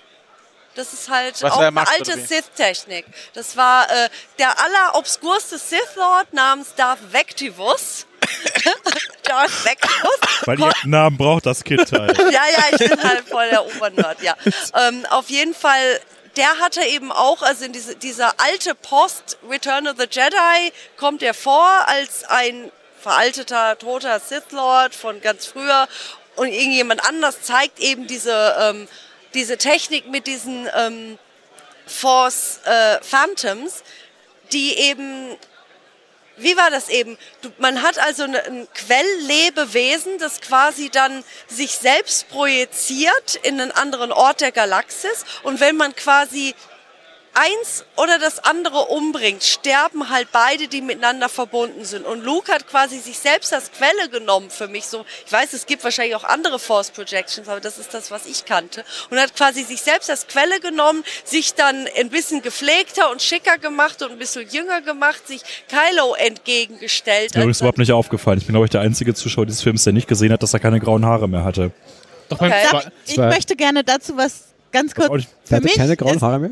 Ja, für mich ist das, Er war so 20 Jahre jünger gemacht. wenn wir Ja, ja. bei der, Er hatte bei wieder der diesen, diesen alten Look-Topfschnitt. Ja, wenn wir bei der schlechtesten dramaturgischen Szene sind, dann ist es für mich diese, weil es mir ein Rätsel ist, wie Kylo, der dabei war bei der Zerstörung dieses Laserschwertes, das Der war so- zerrissen der wurde, war so von der Macht. das zerrissen wurde in zwei Teile, nicht sehen konnte, dass das dort nicht das Der- Laserschwert der sein war kann, so was voll vor ihm liegt. Emotionen, der hat das, der hat das, äh, wie er schon vorhin schon gesagt hat, wobei das für mich eher so ein Panikmoment war, als äh, Kylo gesagt hat, dass alle äh, ATM-6 da auf äh, Luke schießen sollen. Ja, Äh, das hat, war blinde Wut und Hass. hat, hat er in, auch in dem Moment nicht, nicht einen klaren Kopf gehabt und daran gedacht, dass äh, Luke ja gar kein Laserschwert mehr, äh, kein Lichtschwert mehr haben Nee. da, kann. Da. Ja, eben. Ist ja, heißt ja Laserschwert in diesem Film plötzlich. ja, die also sagen plötzlich, fand ich auch seltsam. Ja. Nee, also für mich wirklich, also ich habe ja am Anfang gesagt, ich Aber bin ich jede Wendung in diesem Film mitgegangen. Diese war mir von Anfang an klar und hat mich überhaupt nicht Nee, aber beim ersten Mal gucken habe ich auch nicht dran gedacht. Also da bin ich auch mitgegangen. total. Das- ich habe das schon zehn Minuten Also vorher ich hab gemacht. un unnützes Nerdwissen, das- da wir gerade beim Thema Namen des Laserschwerts waren. Nach der illustrierten der Enzyklopädie ist es übrigens Plasma, was dort in der Klinge eines Laserschwertes ist. Aber, aber Kein zurück Laser. zu diesen Force Phantoms. Also ich fand das halt sehr interessant. Also, das wie, so habe ich das halt zuerst äh, interpretiert, dass eben Luke sich selbst als Quelle nahm und er quasi schon von Kylo zwar durchschnitten worden ist, sich noch ein bisschen gehalten hat, aber am Ende den Obi-Wan tat, weg war, Umhang bleibt übrig, Ende fertig. Also diese finale Szene war ja, also mit den zwei Sonnen, da habe ich ja wirklich Ja, geweint. das war großartig. Aber ganz kurz, ich habe ich hab eine, ich hab eine etwas abstruse Theorie. Ja, okay. Glaubt ihr, dass Obi-Wan in Episode 4 auch eine Force Protection war? Und Nee. deswegen der Kampf so lahm war zwischen Darth Vader und Obi-Wan? Nein, das glaube ich nicht. Nee. Das war Dafür eher äh, der äh. Produktionstechnik Ja, geschuldet, genau. Schätzelein. Hättest du wohl gerne. Es gibt ja mehr, es gibt ja viele Theorien, warum der Kampf so lahm war, aber In der Despecialized sieht man übrigens auch noch das Kabel zum, zum Schwert aus dem Ärmel gucken. Die interessante Da er Frage ist ja, dran. ob Snoke eine Force Projection war und im Wald immer noch lebt. Ja. Ich, ha- ich würde das ungern äh, Also bei, haben. bei, bei, bei Snoke habe ich auch so in dem Moment gedacht, äh, so, seinen na, abgetrennten Körper mit Zunge raus, so am Boden Ja. gesehen, so. Äh, der ich, kann, ich könnte mir auch vorstellen, tot ist, ich könnte mir auch vorstellen, ist dass, dass er hier halt so ein, so ein Wesen ist, was eigentlich überkörperlich ist und sich quasi bloß so einen körperlichen Avatar geschaffen hat, Ja. der da zwar gestorben ist, aber das auch im Plan drin war, so mehr oder weniger, und Snoke halt noch da ist und sich überall wieder materialisieren kann, wie er ich halt aber will. doof. Ich will, ich will, ich will, ich will, dass Snoke nie wieder erwähnt wird in der ganzen Star Wars Serie.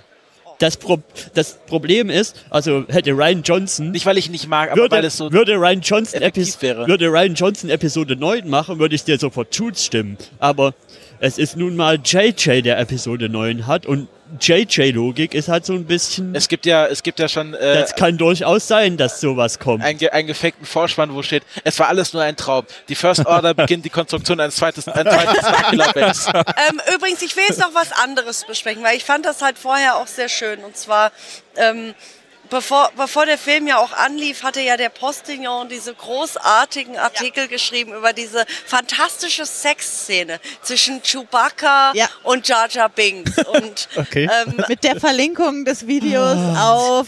ja, und das Schöne Niemand war, hat auf den Link geklickt. Das ist auf dann jeden hieß Fall. so, wer hätte gedacht, Bro. dass Chewbacca nicht, wir haben ja schließlich schon nach Mitternacht an dieser Stelle ja äh, plötzlich keine Haare mehr hätte und wir saßen da, bevor wir zum Film waren, wir hatten irgendwie bei mir noch Champagner getrunken und mein, meine Antwort war einfach nur, ja, das war halt Wookie Lingus. okay. Entschuldigung. Es, äh, nebenbei, es gibt auf Vimeo, äh, ich pack das mal in die Shownotes als Link, ähm, da haben welche aus den Ursprungsmaterial und den Zeichnungen von äh, Ralph McQuarrie äh, so einen kleinen äh, Trailer gemacht, wie würde es aussehen, wenn das so gekommen wäre, wie es in den, in den ursprünglichen Ideen und Von Zeichnungen äh, ausgesehen George hätte. Lucas war. Ja, genau. Weil der hatte ja eigentlich, also das war, als ich noch so ein kleines Star Wars Fanchen war, so von elf, zwölf Jahren, wo, war irgendwie auch schon kolportiert. George Lucas hatte ja schon längst viel mehr Ideen gehabt und Episode 4 bis 6 waren halt abgedreht, aber er hatte noch die Idee für diese Prequels gehabt und dann halt eben diese, diese äh, Sequels. Und das, das war etwas, was halt schon, schon länger im Raum stand, andere Ideen zwar da waren. Ja, und so, so ein bisschen sieht man das jetzt wieder in zum Beispiel äh, Rebels mit, ähm, wie heißt der? Äh, Äh, äh, Sepp, Sepp, Weil ja, die Figur genau. von Sepp war Der dem Rolf- extrem ähnlich genau. sieht, dem ursprünglichen. Genau, äh, Rolf McQuarrie hatte da so eine Figur gestaltet, wo Wer, Sepp wer, ist, dann. wer ist Sepp? Sepp ist einer der äh, Rebels auf der Ghost Crew, der, ähm, wie heißt, heißt deren Spezies wieder? Ich vergesse. Der mit dem... Der, Lassard, Lassard mit, mit der Bow ja. Ah, okay, ja, genau. Ich, ich kann den Namen nicht, aber ich weiß, wer... Ja. Ich finde, wir müssen noch mal einen eigenen Podcast... fall- Wir haben ja nächstes Jahr keinen Film zu besprechen. Äh, einen eigenen, Ah, ja. eigenen Podcast über die ganzen Serien machen. Gerne, absolut. Ich, Elle ist wieder am absolut. Start. Absolut. Ja. Ich möchte there. jetzt mal ein Thema aufmachen, weil wir hatten jetzt, finde ich, wir haben zwei, hab auch noch eins. wir haben zwei Ich Stunden noch. lang über Akt, kurz. über Akt 1 und über Akt 3 geredet. Ich möchte jetzt wirklich mal auf Akt 2 lenken. Skip, skip, skip, skip, skip. Rose? Rose? Rose? Say Reden wir jetzt über Rose Nein, endlich? Rose? Reden wir Rose? endlich über Rose?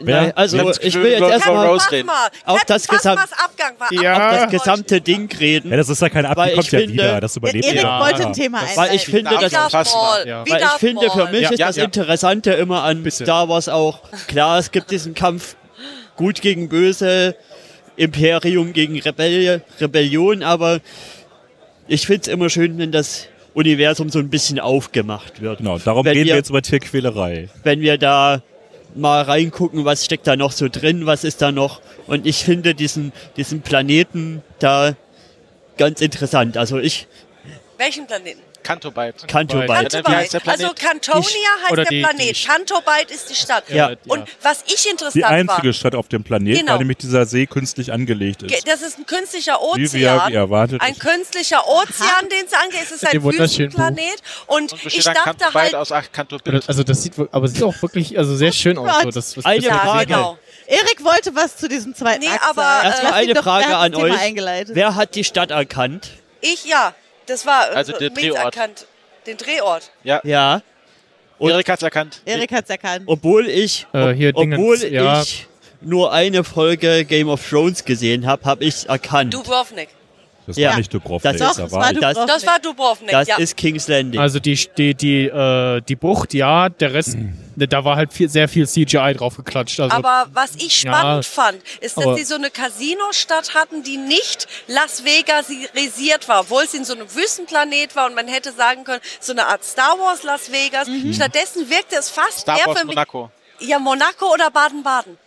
Es, ja. äh, also ich, was ich an der äh, Cantobite auch sehr schön fand, äh, wir haben zwar äh, wieder sehr wenig bekannte Aliens gesehen, aber dafür Sehr viel Kenny Baker. einen ganzen Eimer neuer Viecher, äh, die alle sehr, sehr schön aussahen. Ganz große Also hier, Empfehlung. Ich habe die alle Es gar nicht gesehen in dem Film, aber hier habt ihr eine ganze Doppelseite ein voll. Buch, Könnte man rumgehen. Cantobite, das ist eine Kurzgeschichtensammlung, wo also aus, aus der Sicht verschiedenster Figuren, die auch kurz reingeschnitten werden in diese äh, Geschichte, wo also auch der Hintergrund von diesem Waffenhändler, der ähm, an die Rebellion oder an die äh, First Order die äh, Waffen verkauft. Und ich werde jetzt nicht spoilern, aber diese, diese Kurzgeschichtensammlung Cantobite, ich kann die wirklich empfehlen. Kauft die euch, lest euch das durch. Da kriegt ihr ganz viel mehr Hintergrundinfo eben zu Cantonia und Cantobite. Super geil. Ich möchte was sagen. Ähm, ich war, ich, ich finde, das ist der beste Valerian in Lorelin-Film, den wir dieses Jahr bekommen haben, weil ich war sehr enttäuscht von dem eigentlichen Valerian in Lorelin. Und das ist genau das. Es gibt es gibt genau mindestens eine Szene in den Comics von Valerian Lorin genauso abgelaufen ist oder so ablaufen Okay. könnte. Und ich finde es sehr cool, wenn wir einen schwarzen und asiatische Version von diesen Figuren hätten und das so ausgesetzt sind. Das ist, das ist genau das, was ich mir gewünscht habe. Zwei okay.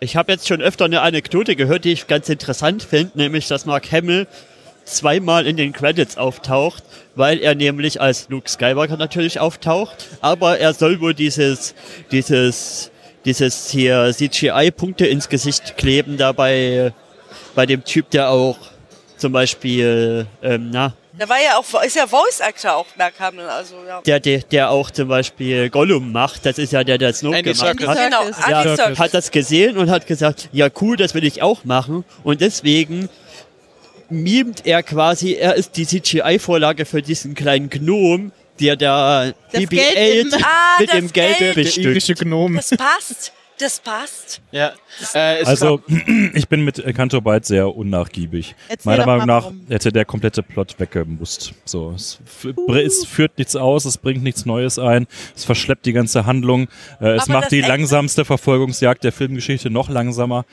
Ähm, Ich, ich, weg, wegschneiden. Ich Alles finde- Unfug. ich finde Äh, die Figur von Finn wird sowieso schwer beschädigt in diesem Film.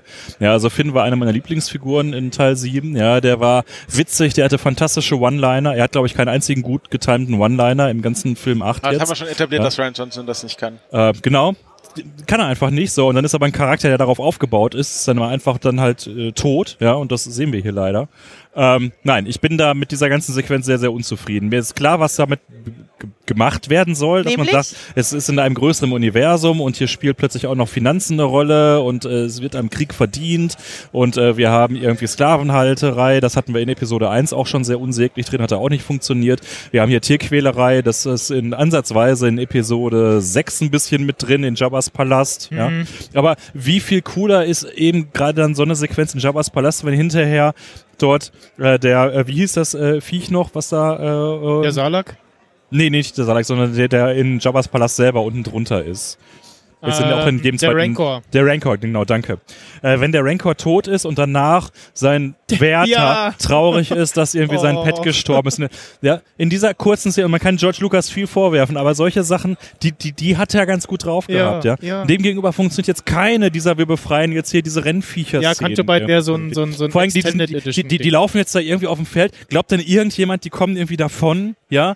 So auf dem Wüstenplaneten? Hallo? ja? Das heißt also, das Ganze ist eh eine Oase, die nur ein paar Quadratkilometer groß ist. Ja, dahinter ist wieder die Wüste. Also entweder die, die, die Viecher ver verdursten oder die werden natürlich am nächsten Tag eingefangen und dann geht's weiter. Seid doch mal nicht so naiv, Leute. Ihr könnt das System doch nicht dadurch irgendwie retten, indem ihr ein paar Käfige aufmacht. Aber es ist doch der, der idealistische Moment, das ist doch was, was Rose so definiert, wo, wo Finn sagt, okay, das war es jetzt wert. Und dann, dann macht sie den Oh Sattel von dem Pferd Gott, ab und ja. sagt, jetzt ist es das wert. Es, ist, es geht nicht darum, was. Wahrscheinlich was wird da- das Tier dafür fünf Tage lang hart bestraft. Das, dieser Moment Ja, ist für, aber, aber für sie, diese bringen, sie bringen dadurch, wert war. sie bringen dadurch den Spark äh, of the Rebellion in dieses, die Kinder, deswegen Das sehe ich nicht in den Straßen, dass da irgendwo eine Rebellion Aber die los Kinder- Ja, es geht doch Ja. los. Am Äh, Ende, was- deshalb was- haben wir doch die letzte Szene. Es ist ein Kind, ja, der so tut, als hätte er ein Laserschwert in der Hand. Aber das er ist doch lächerlich.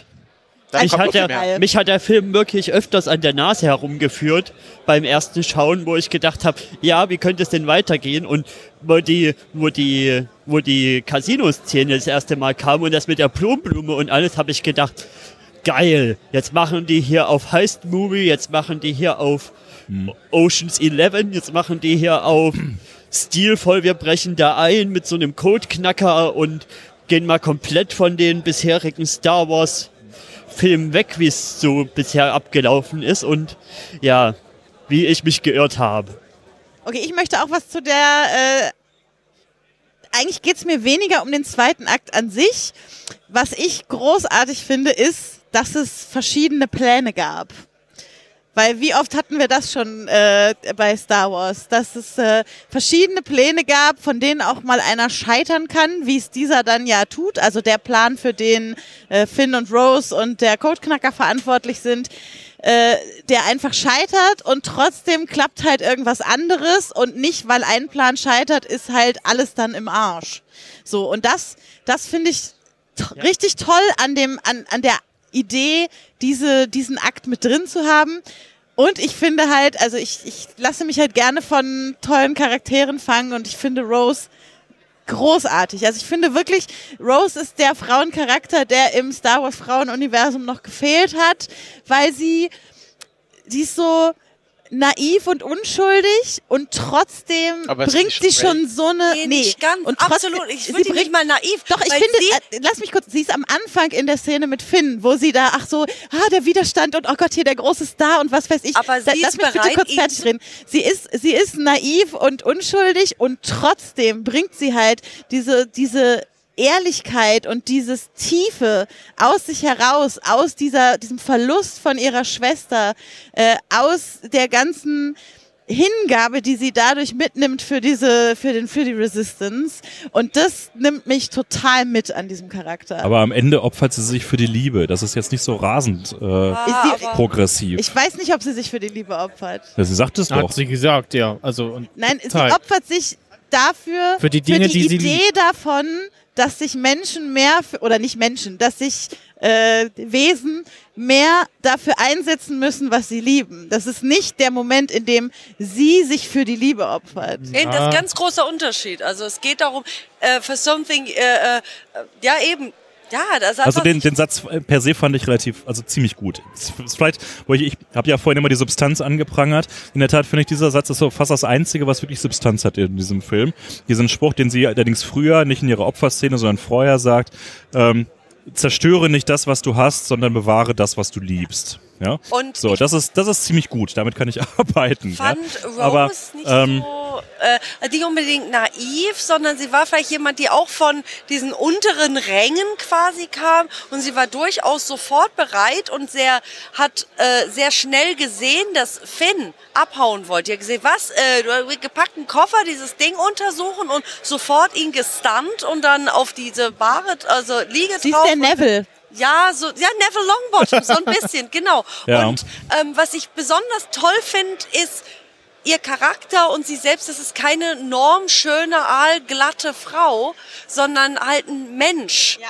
die äh, ihr Ding macht und sich durchwurstelt und dadurch plötzlich eine riesen Rolle hat, weil sie einfach da reinwächst. Und das ist das, was Ro die Magie dieser Rolle Und ausmacht. sie ist so begeisterungsfähig. Und sie ist so, als sie dann da äh, auf diesem äh, äh, Planeten sind, wo sie dann äh, Unterschlupf suchen, wie sie sofort von allen als die Autorität, was die Maschinen, die da so rumstehen, angesehen wird. Also wie sie sich in dieser kurzen Zeit dieses Standing erarbeitet hat, obwohl ihr Plan gescheitert ist, an dem sie war. Ja, aber das wie, wie, wo kommt dieses Standing dann her? Weil also ich würde dem widersprechen so, sie, sie hat überhaupt keinen Einfluss auf irgendetwas. Ja, also alles, was sie tut, geht schief und es ist völlig egal, so für den Ausgang der gar Geschichte. nicht, weil na, vielleicht geht ja einiges schief, aber sie hat Ideen, sie tut was, sie setzt quasi ihren Willen, ihre Entscheidung, da passiert irgendetwas und dadurch hat, nimmt sie Raum ein in dieser Geschichte und das wird wahrgenommen und dieses Raum einnehmen Ja, aber der von dieser implodiert hinterher. in na und es ist doch egal, es geht jetzt nicht darum, hier mit, mit Yoda, äh, Fa Failure is the greatest teacher und die ist quasi, die betritt quasi diese Arena der großen Helden als kleine Rose Tico und sagt, okay, ich mache das genauso, ich habe hier meinen Willen, meine Ideen, jetzt jemand, der mit mir kämpft und wir dieses waghalsige Abenteuer machen und dadurch betrete ich physisch die größere Arena, die vorher nicht für mich vorgesehen war. First step into a greater universe. Ja, absolut geil. Und ich finde auch, sie hatte am Anfang noch diese Star Truck, wo sie dann Finn zum ersten Mal trifft und sagt, ah, Finn, du, äh, musst, Resistance Hero. ja, Und also die könnte hätte auch völlig desillusioniert sein können und äh, sagen können, ja gut, dann hau ich mit dir ab, wenn, wenn jetzt eh alle das sinkende Schiff verlassen. Was mir beim, was mir beim dritten Schauen nochmal so aufgefallen ist insgesamt, ist, wie, also der Film hat zwar viele Probleme zum Beispiel, aber wie meisterlich er es hinkriegt, die verschiedenen Handlungsstränge in die verschiedenen Bälle in der Luft zu halten und auf einen Punkt zusammen zu Ja, ja. kanalisieren, dass es Sinn ergibt. Zum Beispiel das mit diesem, mit diesem schwarzen BB-8. Das, das fällt, ist mir erst beim zweiten Mal schauen aufgefallen, dass der das spitz kriegt, dass das BB, das BB-8 sich da versteckt und, und der leitet das quasi in die Wege, dass, dass sie entdeckt werden. Das ist nämlich nicht dieser Codeknacker, das ist dieser schwarze BB-8, der das gemacht hat. Ja, aber das mit dem schwarzen BB-8, das war schon ein bisschen so, keine Ahnung. Der hat einen Purpose.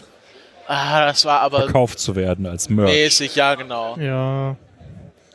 Also ich fand den auch ganz cool, so, aber das war halt so, so, ja, das war so, hm, guck, äh, haben die auch. Ähm, ich wollte noch, äh, äh, Stichwort Finn, den Kampf zwischen Finn und Phasma, Oh ja. ähm, fand ich auch sehr äh, großartig. Also so inszeniert, äh, super mit dem äh, im Hintergrund explodiert alles, beziehungsweise äh, äh, wird noch gekämpft und was aber äh, so der, der Negativpunkt so ein bisschen, man hat gespürt, okay, da ist ein, da wird gerade ein sehr großer Konflikt ausgetragen, äh, von dem wir irgendwie noch nicht alles mitbekommen haben. Ne? Also irgendwie äh, sch- scheint da auch vor Finns Rebellion schon irgendwas zwischen den beiden gewesen zu sein, dass d- äh, Fassmann schon immer einen Kicker auf äh, äh, Ja, FN das, das wird, ähm, immer das hatte. wird Und da wünsche ich mir dann vielleicht nochmal irgendwas, dass man da nochmal merkt, ah, okay, äh, aber Da gibt es da ansonsten- bestimmt einen Roman zu. ja, Ja, der, der übrigens sehr großig, großartig von, äh, äh, äh, wie heißt sie wieder, die Autor, also der Phasma-Roman ist auf jeden Fall verdammt lesenswert und äh, du, man, man sieht vor allem, sie ist halt jemand, die auch dieses Programm dieser Stormtrooper-Weiterentwicklung, also äh, in diesem, diesem, ich, ich spoilere jetzt mal, man hat halt in diesem Roman einen Charakter, der zieht die quasi heran und dann werden die an Phasma übergeben und Phasma macht quasi das Feintuning mit diesen Stormtroopern.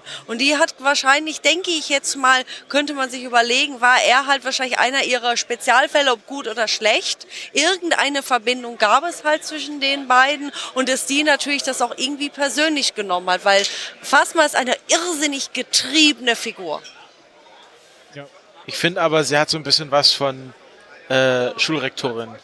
Ja, in dem Fall so ein Auch bisschen. Natürlich ist sie, weil sie halt, äh, ja, d- Sie diese... ist ja auch eine Schulrektorin, wenn ja, du so für, willst. für die äh, Stormtrooper Ja. in ihre sozusagen Oberstufenrektorin, Ja, könnte man sagen, äh, ja. Ich finde aber äh, erstens, äh, sie, sie, äh, ihr wird auch nicht genug zu tun gegeben.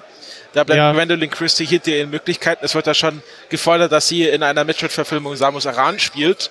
Ähm, ich finde auch, äh, sie hat das Recht verdient, mal den Helm absetzen zu dürfen. Ja, Äh, ich, ich hätte gern eine, äh, habe ich so ein bisschen drauf gewartet, so, ich bin keine, Fr- äh, ich bin kein Mann. Ja, ich bin, ich bin, Moment. ja, ja, Also genau. ein bisschen, ja. Ja, Aus aber ich finde einfach, das ist einfach, Captain Phasma war schon im ersten Film verschenkt und wird jetzt hier noch viel Ja. mehr verschenkt. Aus den beiden Wenn die wiederkommt, dann ist es einfach Und da, schade. genau, das ist zum Beispiel jetzt mein Rant, wie du gesagt hast. Ich hatte halt ein Problem damit, wie Phasma behandelt worden ist, weil wie sie sonst in den Büchern auch aufgebaut worden ist, wie dieser Charakter eigentlich so viel drin hat, dass man diesen Film auch nur mit Andeutung hätte darstellen können. Und die ist wie so ein Pappkameradin, einfach abserviert worden, diesen Feuerball, ja, hm, bla. Ich dachte echt so, Ja. Phasma war halt ein, äh, war halt das Mittel, um irgendwie noch irgendwas aus Finn rauszubekommen. Also Phasma ist doch die neue Boba Fett. Ja, so Boba bisschen, Fett genau. war total überhyped in den Filmen und von dem, was wir in den Filmen über sie erfahren, ist sie auch total überhyped.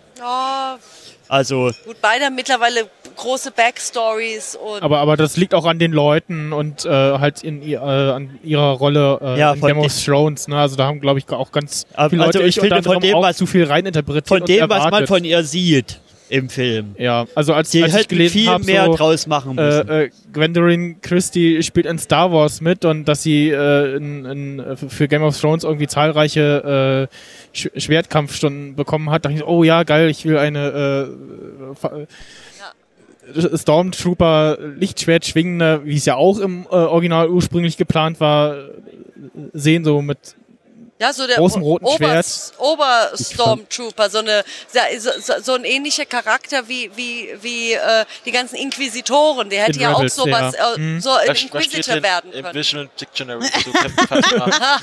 Äh, nicht, Fand nicht, Phasma nicht, nicht so rasend. genauso gehaltvoll Also ein bisschen was von diesem, von diesem Getrieben und sowas, das steht in der Tat ein bisschen bei ihr drin, aber ähm, der Read Guide the hält book. sich da ein bisschen zurück. Delia L. Hier, Dawson Jan will was sagen, die der hat schon so lange nichts mehr gesagt.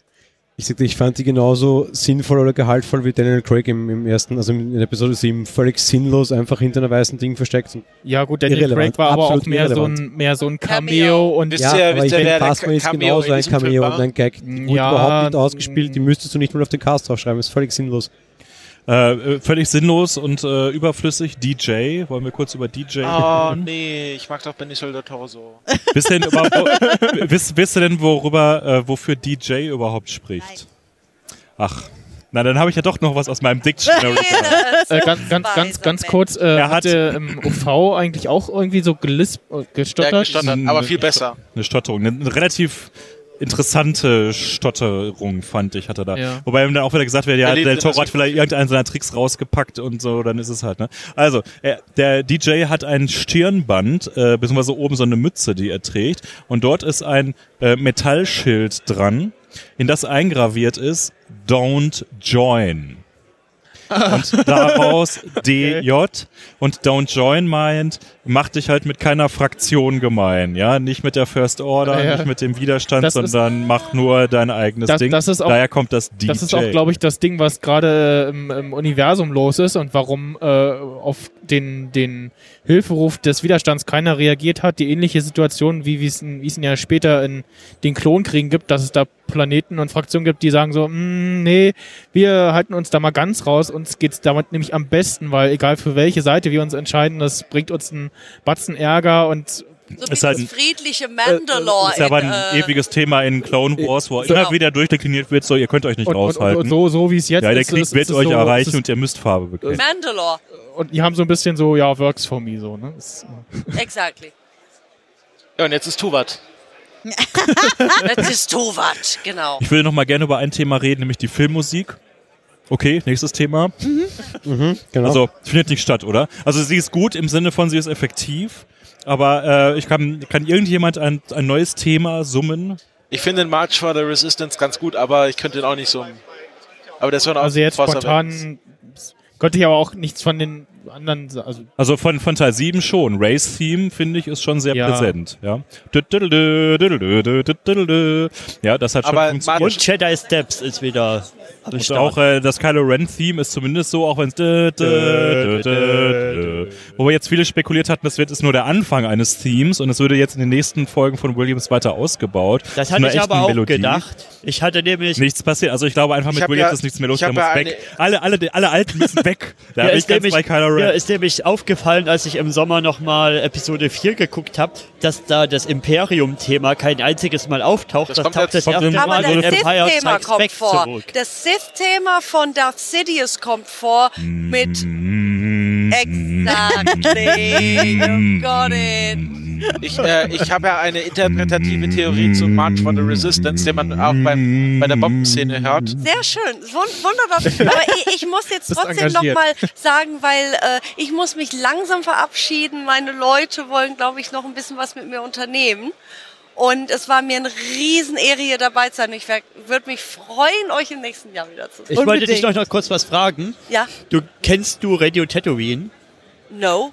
Das Star Wars ist ein Podcast. Star Wars Podcast. Sehr Star Wars. Podcast. mit deinem, Der Beste. Buch, mit deinem Buchwissen könntest du da im, Im Club Buchclub ganz gut. Ja. passen. Ja. Club Tatooine, das schreibe ich mir Radio mal auf. Radio Tatooine. Radio Tatooine. Ray, Du, Ray, das, Radio macht, das macht Tatooine wirklich, weil du, du bist, äh, du kannst das, du kannst podcasten, du musst dahin.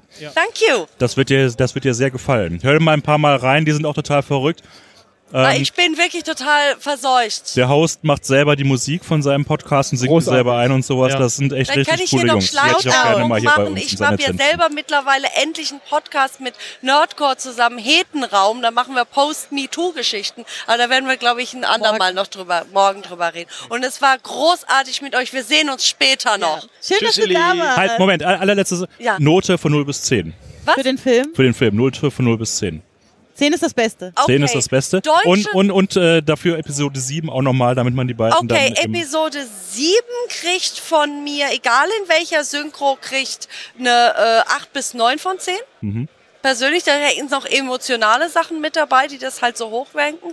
Diese Episode kriegt in der deutschen Synchro kriegt sie eine solide 8 von 10. In englischen, ich muss ehrlich sagen, hier sehe ich halt ein paar andere Sachen als du, aber interessant, was du gesagt hast. Ich gebe dem wirklich so eine 9 von 10, also absolut mutiges Kino, einfach mal so richtig draufgedengelt. Und ich fand das jetzt mit dem Humor an den ganzen Stellen nicht so schlimm. Ich bin da ganz gut mitgegangen und fand Ja, einfach die- die ganzen Provokationen von Ryan Johnson, auch wie Luke dieses verdammte Lichtschwert einfach über seinen Schulter geschmissen hat. Katastrophale Das war Szene. absolut Ja, geil. Ich habe das so abgefeiert. Ich fand das super. Das war so Die richtig Geste war okay, aber es war schlecht inszeniert. Ja. in your face. Geil. Und ich weiß, ich hab, man hat auch gemerkt, Mark, Mark Hamill hat das geliebt. Nein, nein, nein, das ist grundfalsch. Mark Hamill hasst diesen Film. Okay. Und äh, es gibt dieses, dieses schöne Interview mit ihm, wo er sagt, dass er mit Ryan Johnson gesprochen hätte und das Ja, äh, paraphrasiert. aber mittlerweile hat er selber Ra- Ryan, ich, äh, ich, ich stimme keiner deiner Charakterentscheidungen für Luke zu.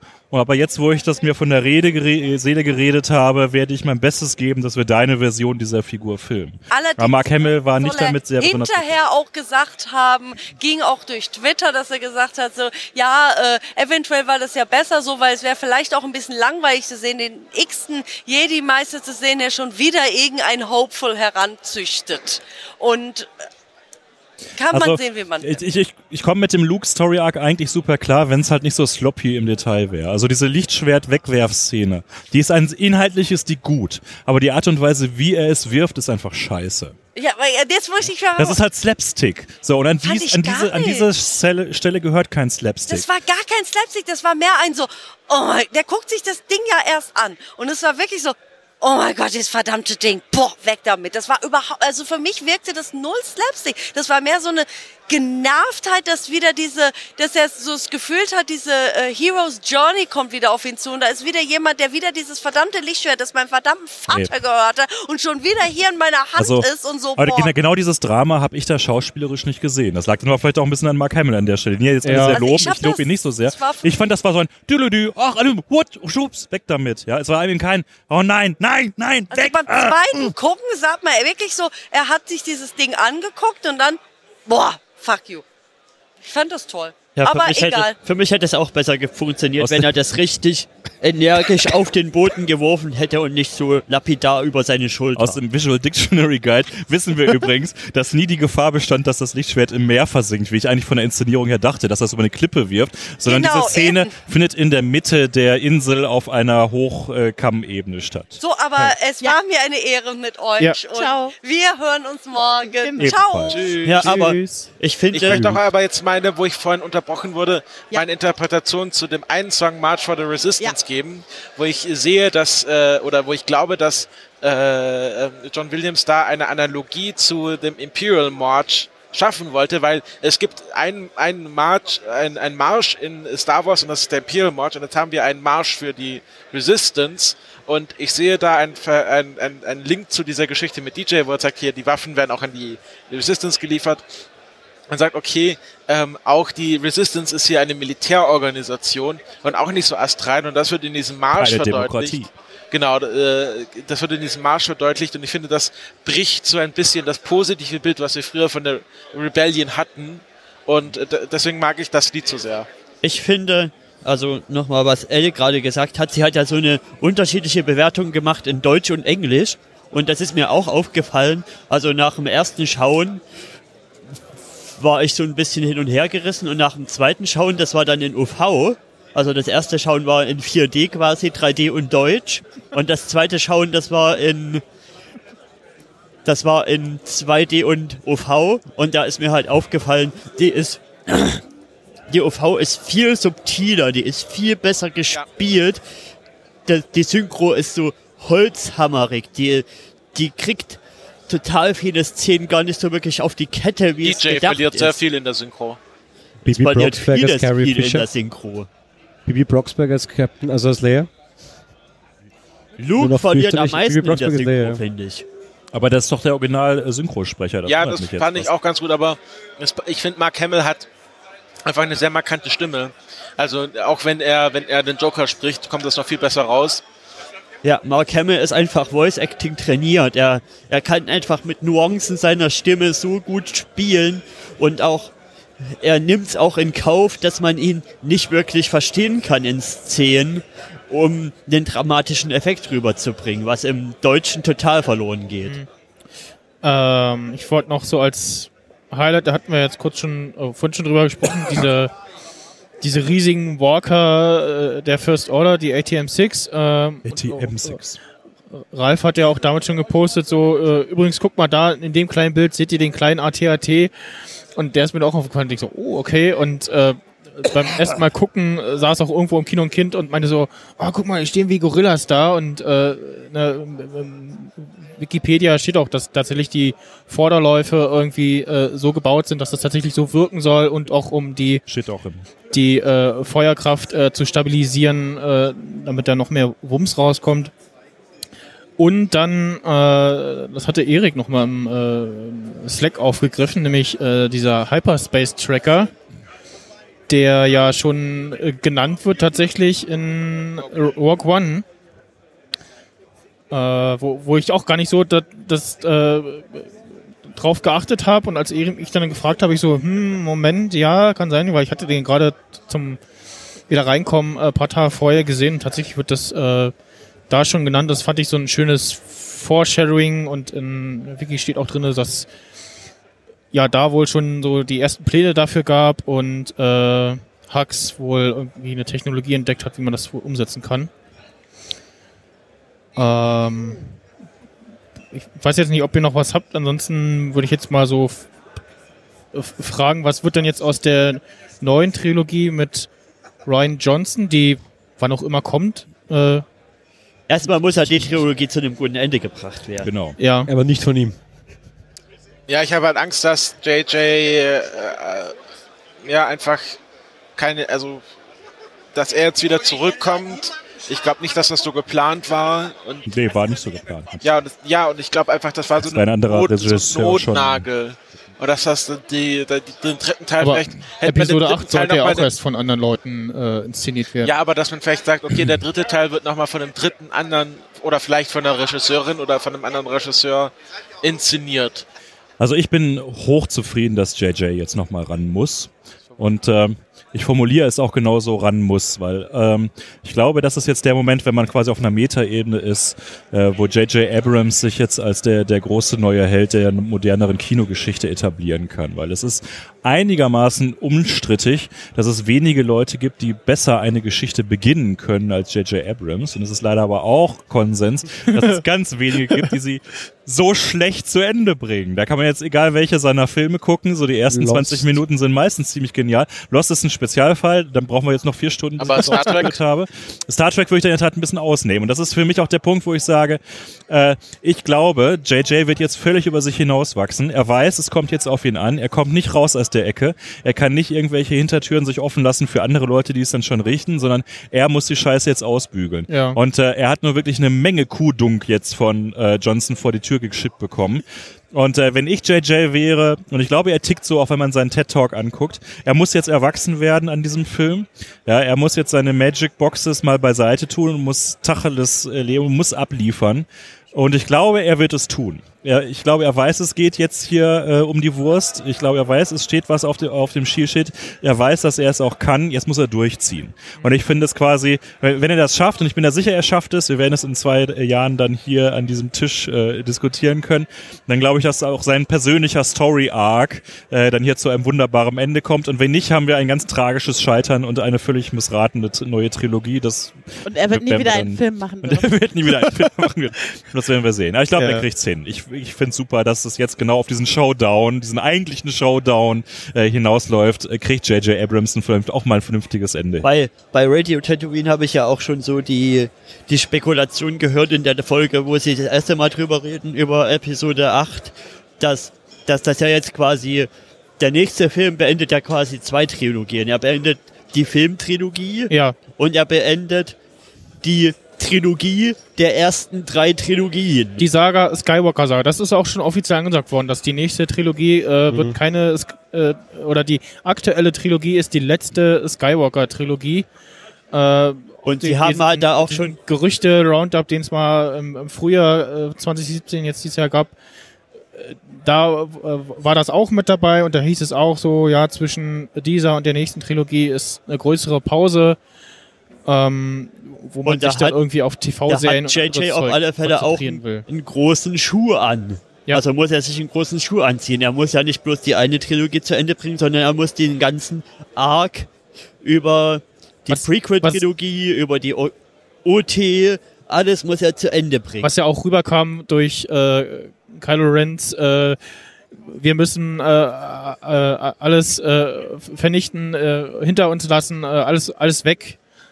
Äh, das kam quasi Ja. da in der Also Stelle ich- schon rüber. So. Ich finde, es, ich finde es gut, wenn wir sowas wie bei Star Trek machen würden und sagen, die nächste Trilogie spielt 100 Jahre in der Zukunft. Oder 100 Jahre, ne, nicht 100 Jahre in der Zukunft, die klickt mich jetzt fest. Ich leg mich fest.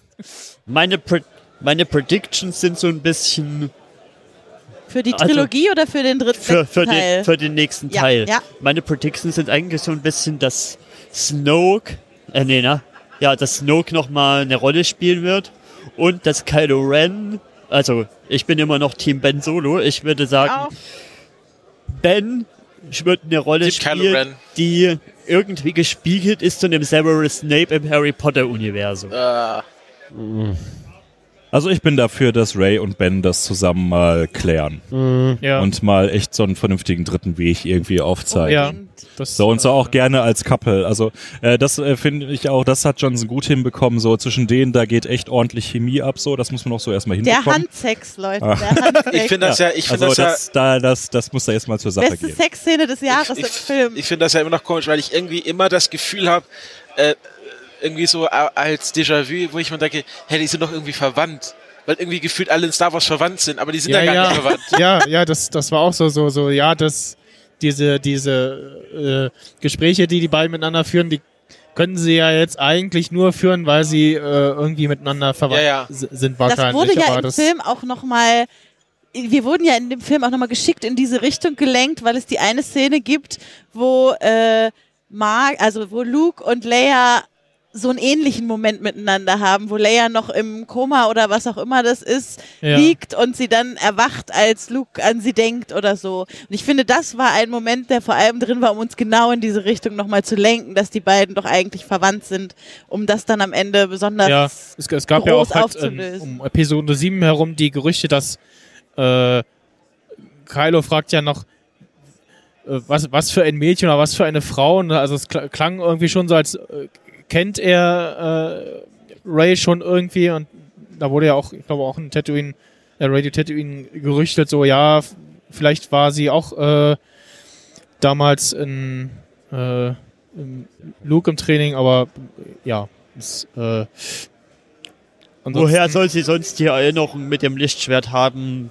wo Luke da die Hand auf, auf R2 legt? Ja, von dem Schwert. Ja. Wollen wir nochmal so, eine- so eine Abschlussrunde mit Scoring machen? So? Mhm. Das ist ja irgendwie immer gute Tradition. Der so fragt. Also du. Nee, Wir du machen einfach gefragt, wer rückwärts, fängt wie an. wir am, in der ersten Runde gemacht haben. Dann Also musst ich- du anfangen.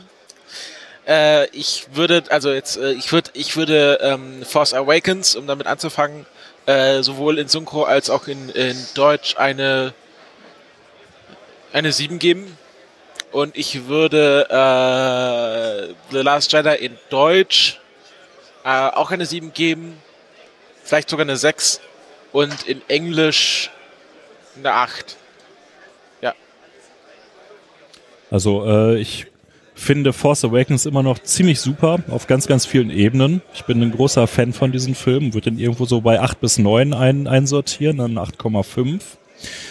Und ähm, jetzt bei Last Jedi habe ich wirklich das Problem, dass es mit einmal gucken ein bisschen schwierig ist.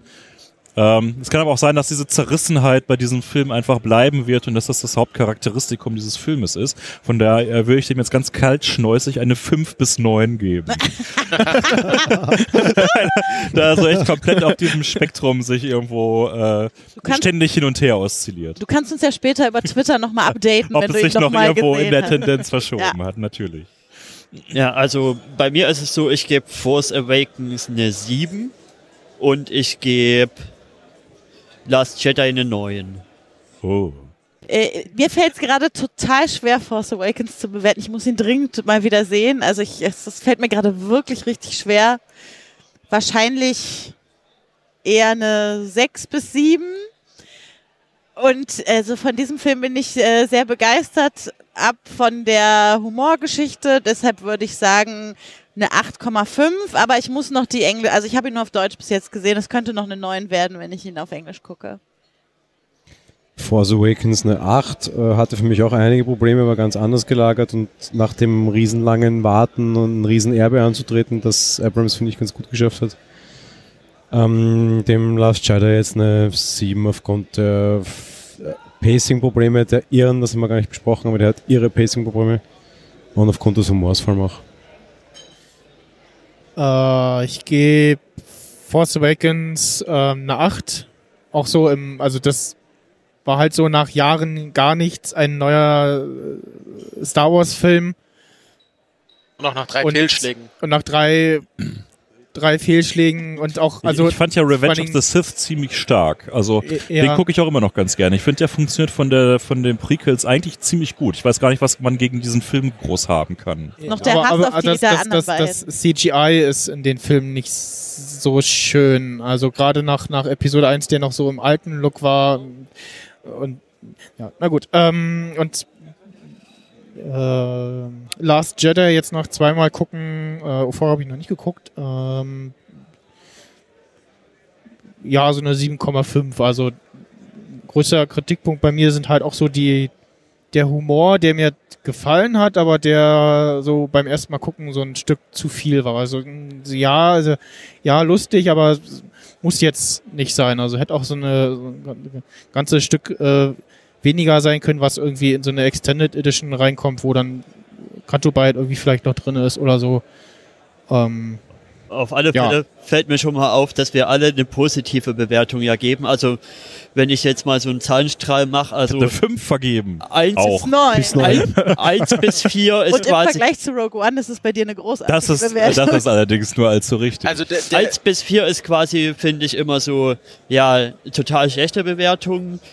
5 ist so Mittelwert und alles, was über 5 hinausgeht, ist schon eine gute Bewertung. Halt also über er ist mindestens mittelmäßig. Also Fünferfilme gucke ich mir eigentlich freiwillig nicht an. Achso, was ich, Über die ärgere ich mich als Zeitverschwendung. was Wirklich? ich, was Ja. ich euch Das jetzt Also noch rele relevant ist es bei mir. Dann musst du deine Filme anders bewerten. Eine Frage noch zur Kontextualisierung. Wir hatten ja in der Zwischenzeit noch Rogue One. Wie würdet ihr den bewerten? Ich krieg den knallhart eine 5. Mehr kriegt er von mir nicht. äh, so Rogue One für sich alleine so eine 7. Also der das ist ja so der erste Spin-off-Film, aber weil er ja noch äh, so zwischen 3 und 4 spielt, ja eigentlich auch nicht. Und man weiß auch so ungefähr, was, was auf einen zukommt. Äh, ja, Ich Also- möchte hm. noch was ganz kurzes sagen. Bei mir hat äh, The Force Awakens, äh, da sind, äh, so, sind mir erst viele Dinge wirklich beim vierten Mal aufgefallen. Ich habe den dreimal im Kino gesehen und dann habe ich nochmal vierten Mal auf dem Heimkino gesehen und dann ist mir erst ganz viel aufgefallen, wo ich mir wirklich seitenweise Notizen angelegt habe. Ich finde auch, man sollte viel öfters mit Notizbuch ins Kino gehen. Ich habe den jetzt schon siebenmal gesehen und ich werde den Film nie müde. Ich kann den immer wieder und wieder gucken und er wird immer besser von Mal zu Mal, wenn ich den gucke. Rogue One wird immer schlechter. äh, die, die, die Frage wurde ja eben gestellt, also dem würde ich äh, eigentlich gerne eine 2 geben. Aufgrund der dann doch ganz respektablen letzten 40 Minuten schafft das dann auf eine wackelige 3 bei mir. Aber mehr ist da echt nicht drin. Dieser Film ist einfach ein, ein, eine solche bodenlose Frechheit. Ich muss auch noch, glaube ich, Rogue One. Schließe ich mich gleich unmittelbar an, sorry. Ist in Ordnung. Ich, äh, sehr lustig. Ich könnte jetzt schon wieder Lust diskutieren, weil ich die letzten 40 Minuten am schlechtesten Tja. finde. Ähm, Das ist ein reiner Kriegsfilm. Mehr, mehr hat vielleicht so eine Ohne jeden oder bedeutenden so. Charakter. das, knapp hab- habe ich erwartet, das habe ich bekommen. Also Aber wir haben ja hier gerade keinen Rogue One Podcast. Das Es, wird, wir es ja gibt schon Gerüchte, dass Disney erwartet, dass der Han Solo-Film auch floppt. Wann Mein- soll denn der jetzt eigentlich rauskommen? Nächstes Das wurde ja verschoben. Aber nicht am Nein, 4. nein, Mai, da kommen ja äh, kommt der erste, äh, der Infinity War Film, Genau. genau, Und Avengers dann zwei Wochen Infinity danach. War Wie jetzt ne, 2018? und Ja, der Han so bald schon. Ja. und äh, Ach ich, was. Deshalb Dann kommen wir haben wir ja nächstes Jahr Jahr doch was zu besprechen. Ich- Ja, das ist dann ein halbes Jahr her. der- auf, der Podcast, der auf der Podcast ist dann. ist so immer relevant, was ich sage. Auch dann ist ja später. mein, mein, also jetzt mal ganz kurz so, also aktueller Stand tatsächlich am äh, äh, 28.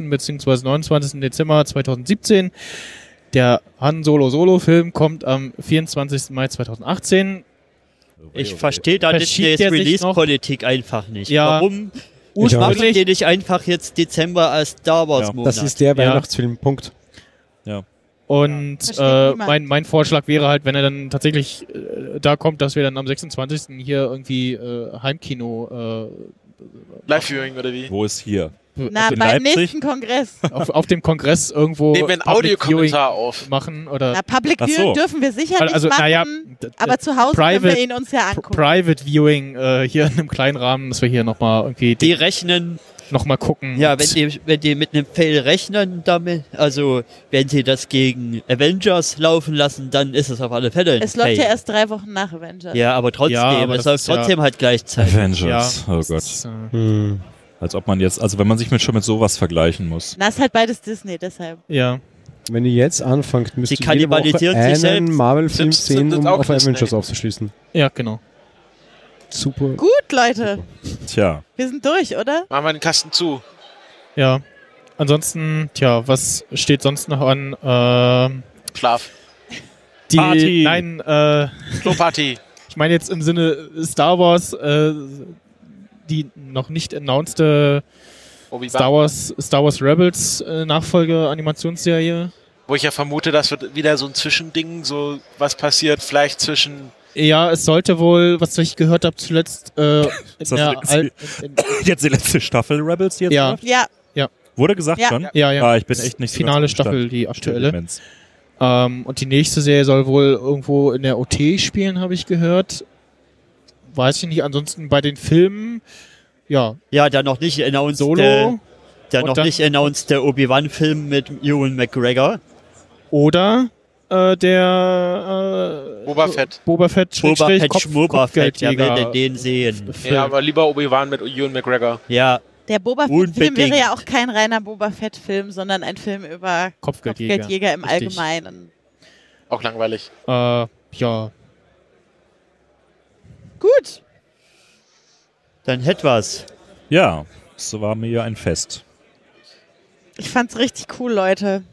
Ganz, Endlich konnte man drüber sprechen. Recording Nach dem aufhören. Vielen Dank. ich rede mit unserem Techniker. Das ist unsere es Danke an Auf unseren Techniker, der so lange durchgehalten hat. Auf Auch den danke an die. Zuhörer.